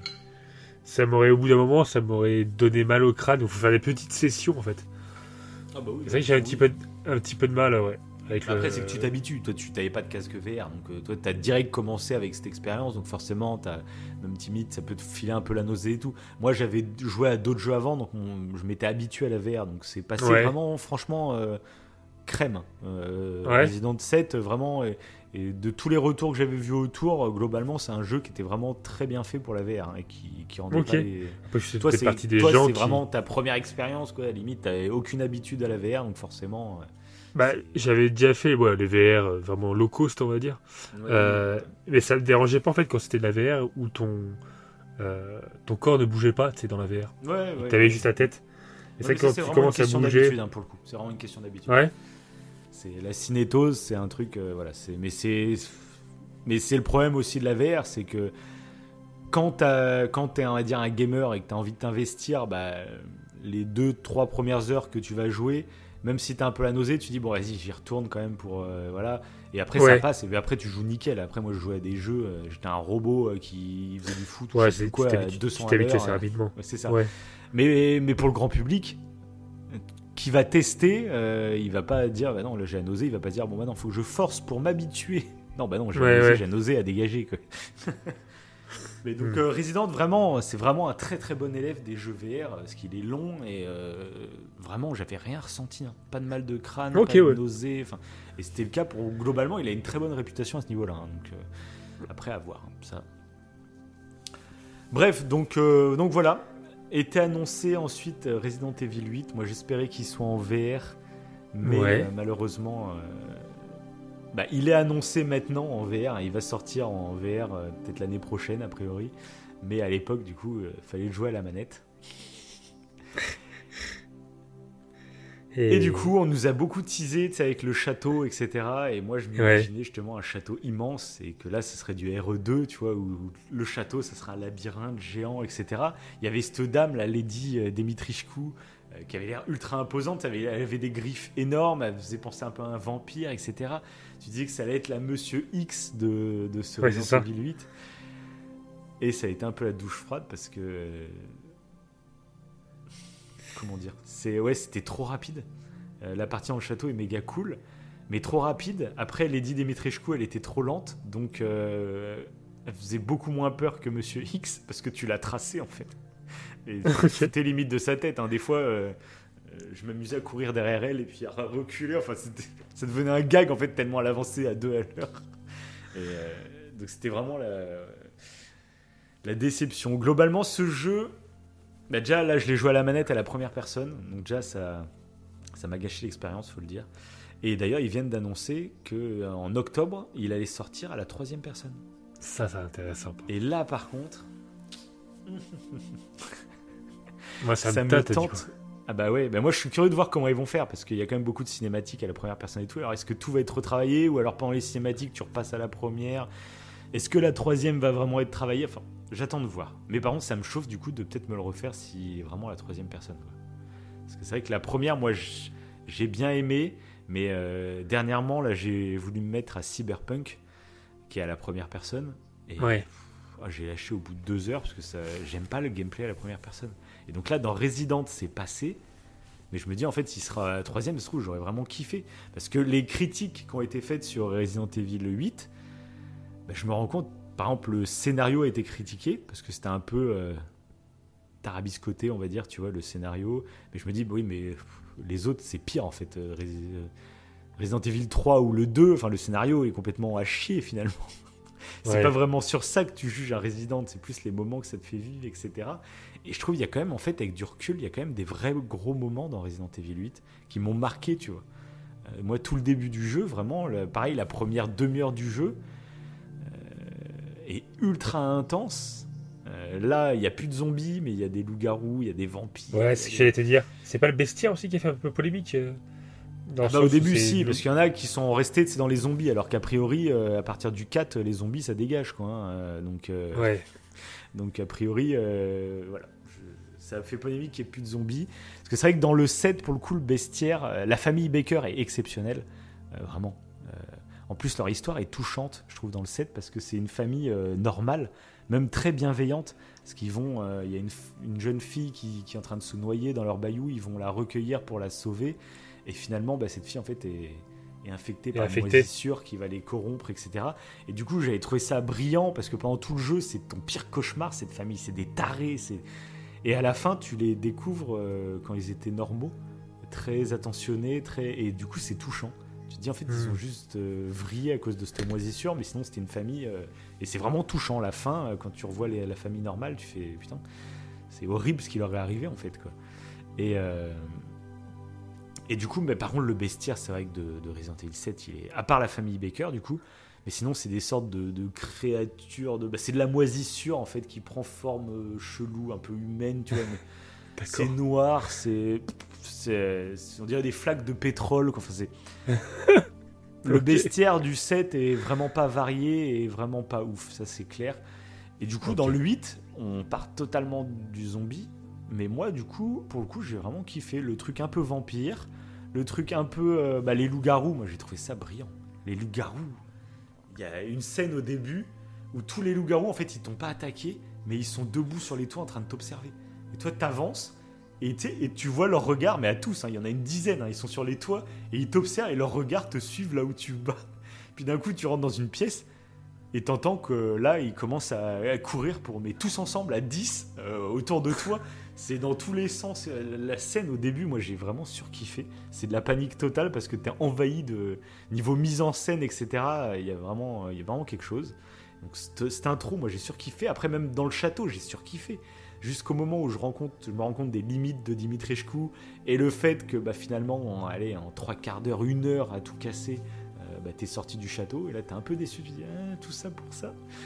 Et après, pareil, il y a une scène euh, qui fait très penser à Pity où vraiment il joue sur la peur psychologique euh, avec des objets qui apparaissent à des objets. Enfin, il y, a il y a une zone vraiment, vraiment très cool que je me demande comment ils vont faire la troisième personne. Parce que là, elle était vraiment tournée en mode pity. Euh, où c'était vraiment là où tu posais ah, la caméra, il se passait des trucs, tu vois. Donc là, la troisième personne, je suis quand même curieux de voir ce que ça va donner. Ouais. Et pour le coup, ça faisait pas du tout Resident Evil. Là, ça faisait vraiment pity, ça faisait peur psychologique, euh, un peu paranormal, etc. Enfin, mais j'ai surkiffé. Et après la dernière partie du jeu où là ça devient la phase bourrine. Donc je spoilerai pas, comme tu l'as pas fait, que tu risques peut-être de le faire. Euh, ça devient du bourrin en fait à la fin du jeu, mais comme RE2, comme RE7, comme ça devient du bourrin, de l'action. Et puis alors là, moi en FPS, j'aime encore moins. Mais là, je me dis qu'à la troisième personne, peut-être que j'apprécierais plus, tu vois. Ok, ok. Et après, du, coup, finalement, euh, le scénario, bah, en fait, euh, moi je le trouve. Alors, c'est clairement du scénario. comment dire un peu euh, caricatural. Mais du coup, je le trouve quand même bien plus profond que RE2 et RE3. Peut-être pas dans le lore, mais le lore, il va se développer petit à petit. Ils sont en train de recréer un lore. Et du coup, je le trouve pas si mal. Parce que quand ils pensent, euh, genre RE7, en fait, t'arrives dans une famille parce que tu vas sauver ta femme. Donc t'as l'impression que c'est une histoire assez intimiste finalement. Et tu te rends compte finalement que t'es juste. T'es rentré dans, dans, Comment dire Dans un un problème parallèle, tu vois, à la grosse histoire. C'est juste un voilà, juste à la fin de RE7, t'as bah, as Chris Redfield qui réapparaît avec un hélico et ils viennent te sauver en fait de cette baraque et tu te rends compte que oui, t'es es une victime collatérale en fait de la grosse histoire. T'es pas euh, et toute l'histoire que t'as faite finalement, bah ouais, c'est t'es une victime collatérale. Et du coup, tu te rends compte qu'il y a une plus grosse histoire. Et dans le 8, ils vont assez loin quand même dans cette grosse histoire. Il y a, de la surprise. Tu réincarnes encore Ethan Winters hein, dans, le, dans le 8. Euh, et je trouve il y, a, il y a quand même des trucs assez marrants. Il y a des surprises niveau scénario euh, qui sont assez inattendues pour le coup. Alors que. Et tu sais, c'est le genre de surprise que tu aurais pu deviner déjà dans le 7 en fait. Ça, j'aime bien moi. Quand, quand tu joues au 8 et que tu as une révélation à un moment, tu te dis, bah, c'est vrai que j'aurais dû y penser, mais j'y avais pas pensé. ça, j'aime quand même bien. Donc. Donc comparer un, je pense que ouais, genre comparer un The Last of Us, bah, ça fait pas le figure quoi. C'est limite craignos, tu vois.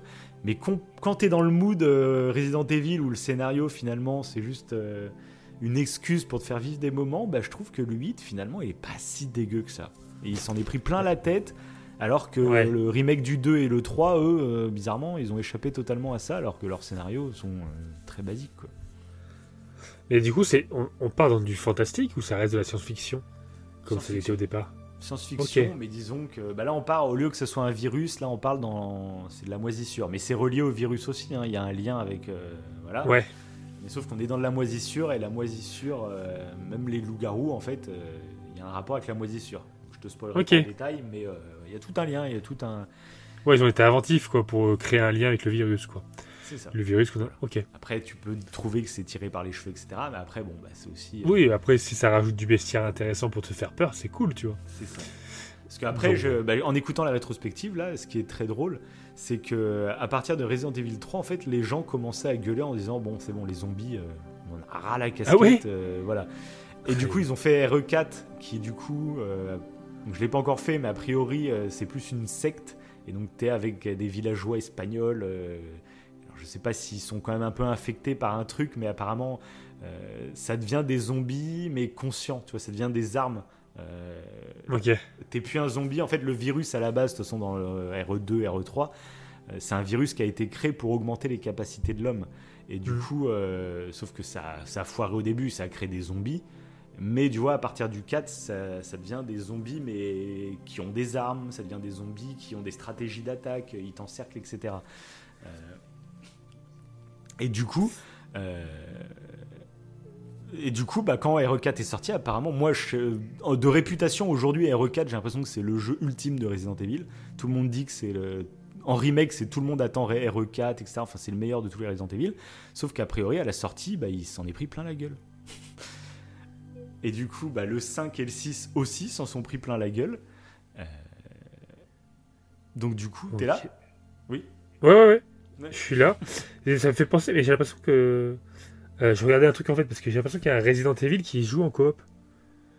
Ça me Ah fait oui, bah, penser le, à ça. 6, euh, le 6, c'est de la coop, oui, il y a de la coop. C'est le 6 Mais c'est de l'action après, il n'y a pas. euh, oui, c'est vraiment du, du gunfight. euh, ouais. Ouais, ok, ouais. Après, ce serait intéressant à tester en remake s'ils sortent un remake. Mais clairement, ouais. Et donc voilà, donc ça. Moi j'ai trouvé ça plutôt intéressant. Après, du coup, bah, il- tu vois, et là ça a gueulé parce qu'il y avait maintenant il y avait des loups-garous, des vampires et tout. Alors. Et on dit, ah non, faudrait revenir aux zombies du coup. Alors que, Ouais, euh, alors ils, qu'en ont fait, euh, quitté, ils ont quitté les zombies parce que ça commençait à lasser tout le monde. C'est toujours pareil, c'est Oui, éternel voilà, c'est ce que euh, j'allais dire. C'est toujours pareil. Quand tu vas dans un sens, ça va être critiqué. Si tu vas dans l'autre sens, ça va être critiqué aussi. Donc, de toute façon. ça, euh, ça. Donc voilà, donc dans les annonces qui ont été faites, donc ce qui est assez intéressant, donc je sais pas si tu as regardé, après si tu regardes, le problème c'est que ça va te spoiler énormément la fin de, de Ah. 8. Euh, parce que du coup, il y a le premier DLC de Resident Village qui est sorti, et ce qui a surpris tout le monde, c'est qu'en gros, il y a une scène post-générique euh, à la fin de RE8 qui tease, tout le monde pensait que ça teasait Resident Evil 9. Ok. Parce qu'il se passe vraiment quelque chose, euh, un vrai changement. Il y, a des, il y, a, il y a du temps qui se passe, enfin, il y a, il y a tout un contexte différent. Et on s'est dit, bah, ça va être RE9, ça- comme ça c'est la trilogie. euh. Ouais. Et sauf que, bah, en fait, on se rend compte, bah non, en fait, le DLC euh, va prendre la suite de cette scène post-générique. Donc c'est assez teasant, et c'est un, DLC qui va se jouer à la troisième personne. Euh, Voilà. Et Ok. Du coup, là, je suis en train de me demander, comme ils font passer RE8 à la troisième personne, est-ce qu'ils sont en train de petit à petit d'abandonner la première personne? Ce que je suis en train de me demander. Est-ce que le 9, du coup, sera toujours à la première personne? J'ai un doute, tu vois, maintenant. Ok. Bon. Ça, on verra bien. On verra bien. Moi, en tout cas, je, le, je suis le hypé. DLC me hype pas mal. Le DLC me hype pas mal. Voilà. Ok. Et le RE4, il sort quand? Euh, Euh, le- en, début 2023 là, donc ça va arriver Ok. très vite. En, en octobre, en gros, on a Resident Evil 8 à la troisième personne et en, je crois que c'est Ah oui, février ou mars 2023 qu'il y a RE4 qui sort. Donc je suis vraiment curieux moi de le faire, même si je pense en fait, euh, là en écoutant la rétrospective, en fait, ça se trouve, euh, je vais pas aimer. hein. parce qu'a priori, euh, c'est orienté action, hein. c'est pas orienté RE2 remake, hein, le 4. Donc, euh, Je sais pas. Après, vu que le, le 3, euh, on en a plutôt apprécié. Est-ce Oui, que le ça 4. sera euh, peut-être un bon moment. Puis peut-être que ça me fera replaisir de retrouver ce petit gameplay, etc. Mais on, on verra. De toute façon, je suis quand même curieux. Celui-là, pour le coup, je le ferai Day One, par contre. J'avais pas Ouais. fait le, le 2 et le 3, je les ai pas fait Day One, mais celui-là, à mon avis, euh, je vais le faire. Et d'ailleurs, ça fait... t'avais fait les histoires annexes euh, que t'as de disponibles dans RE2 Ou pas du tout? C'était des petites histoires euh, euh, en plus. Je sais pas, t'as une... Je sais pas. Non. Ah non, t'as pas fait? Euh, Ça te parle pas? Il y a une histoire avec un... Mais après, c'est c'est très orienté shoot. Très orienté action. Parce que t'as des chronos. Tu joues... Ah oui, oui, euh, oui. Ah, c'est pas tu une vois histoire, c'est des modes. Enfin, c'est des. Oui. Ouais, c'est des petits modes avec des personnages euh, Oui, secondaires. modes dire, de jeu, mais c'est pas. Oui, c'est pas des. Non, voilà, ça. ou je sais pas quoi. Oui, Non, oui, du tout, oui, du tout, j'avais du tout. testé. J'avais testé vite pas fait, mais c'est pas, c'est pas mon délire, quoi. La performance euh, comme ça, non. c'est- Oui, c'est ça, c'est ça. Mais j'avais testé, ouais, j'avais testé à l'époque. Bah, je suis quand même curieux, moi. RE4, même RE8, je pense à sa sortie, je. Je pense que je vais le faire, ouais. Je vais le faire. Bah, la troisième personne, Non, ça me la troisième bien, personne, et ouais. Puis, puis avec le recul, Bah, il y a des trucs très négatifs. Vraiment, la, bah, la dernière partie du jeu, moi, m'a pas plu. Parce que ça devient bourrin comme les autres RE. Quoi. Mais après, j'avais vu, euh, du coup, euh, le créateur, donc Mikami, avait expliqué que c'était l'essence pour lui des Resident, que ça se termine à chaque fois euh, un peu plus bourrin. Ok.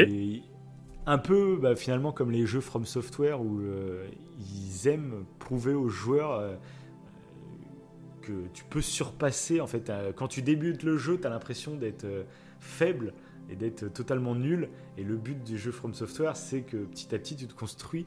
Et les choses qu'au début te faisaient peur, bah, à la fin, euh, tu arrives à les battre tranquille, tu vois. Et, Ouais. Mikami, de- le créateur de Resident Evil, c'était un peu pareil. Il disait, il aimait bien que dans ces jeux, en fait, et bah, le joueur ait une progression et qu'à la fin, en fait, il s'amuse avec ses peurs du début. C'est pour ça que ça devient beaucoup plus bourrin au fur et à mesure un Resident Evil. Parce qu'à la fin, bah, après, tu bourrines, tu leur envoies des grenades. Et il dit, lui, c'est ce qu'il kiffe. Ah, c'est intéressant. Voilà. Après, moi, C'est c'est ce que je intéressant. kiffe pas du tout. Mais Après, ouais, c'est intéressant l'idée de pouvoir affronter ses peurs de cette façon-là, d'une certaine manière. quoi. disais qu'après, de t'en rigoles. Ouais, que ça devient limite fun après tes peurs. C'est ça. du fun où tu leur balances des grenades dans la tête. C'est une philosophie assez marrante, mais du coup, moi, euh, niveau gameplay pur, bon, je trouve ça moins intéressant. Mais après. Il est vrai, il est vrai. Voilà, on a fait un petit tour. Est-ce que tu aurais d'autres choses à rajouter? Non. Point de, de choses à rajouter. Bon, ben, on va Non, conclure ça- alors.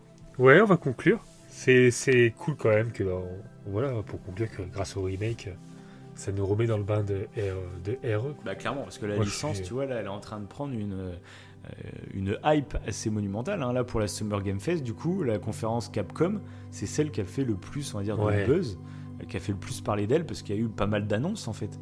Et euh, d'ailleurs, ils ont fait une annonce euh, jouable tout de suite, après la conférence. Ça, c'est cool pour les versions, du coup, next-gen des jeux. C'est... euh, ils te font la présentation et puis bah, c'est disponible maintenant. Allez-y, vous pouvez sortir vos consoles. Ça, je trouve ça trop, ma- trop malin niveau Ouais, marketing. trop. Parce trop. que du coup, après, tous les streamers étaient en direct en train de tester les nouvelles versions et tout. Donc ça prolonge la conférence euh, de manière ultra ludique. Moi, je l'ai téléchargé direct, tu vois, donc ça te relance dans le truc. Euh, là, le fait de passer à la troisième personne pour RE8, euh, c'est vraiment cool. Donc, non. RE4 Ah, sont malins. que tout le monde attend, ah non, c'est ils font renaître le truc. J'espère du coup, comme je disais, que que ces remakes qui marchent plutôt bien vont servir du coup à, à faire des grands jeux par la suite et on verra bien. On verra bien. Sur ce, eh ben, si vous avez apprécié, lâchez les pouces bleus, lâchez les 5 étoiles, lâchez des commentaires, comme d'habitude. Ouais. Comme d'habitude. On commence à se fatiguer, les amis. C'est ça. ça se sent. Allez, sur ce, Ouais. bonne soirée. Allez, Oui. salut Ciao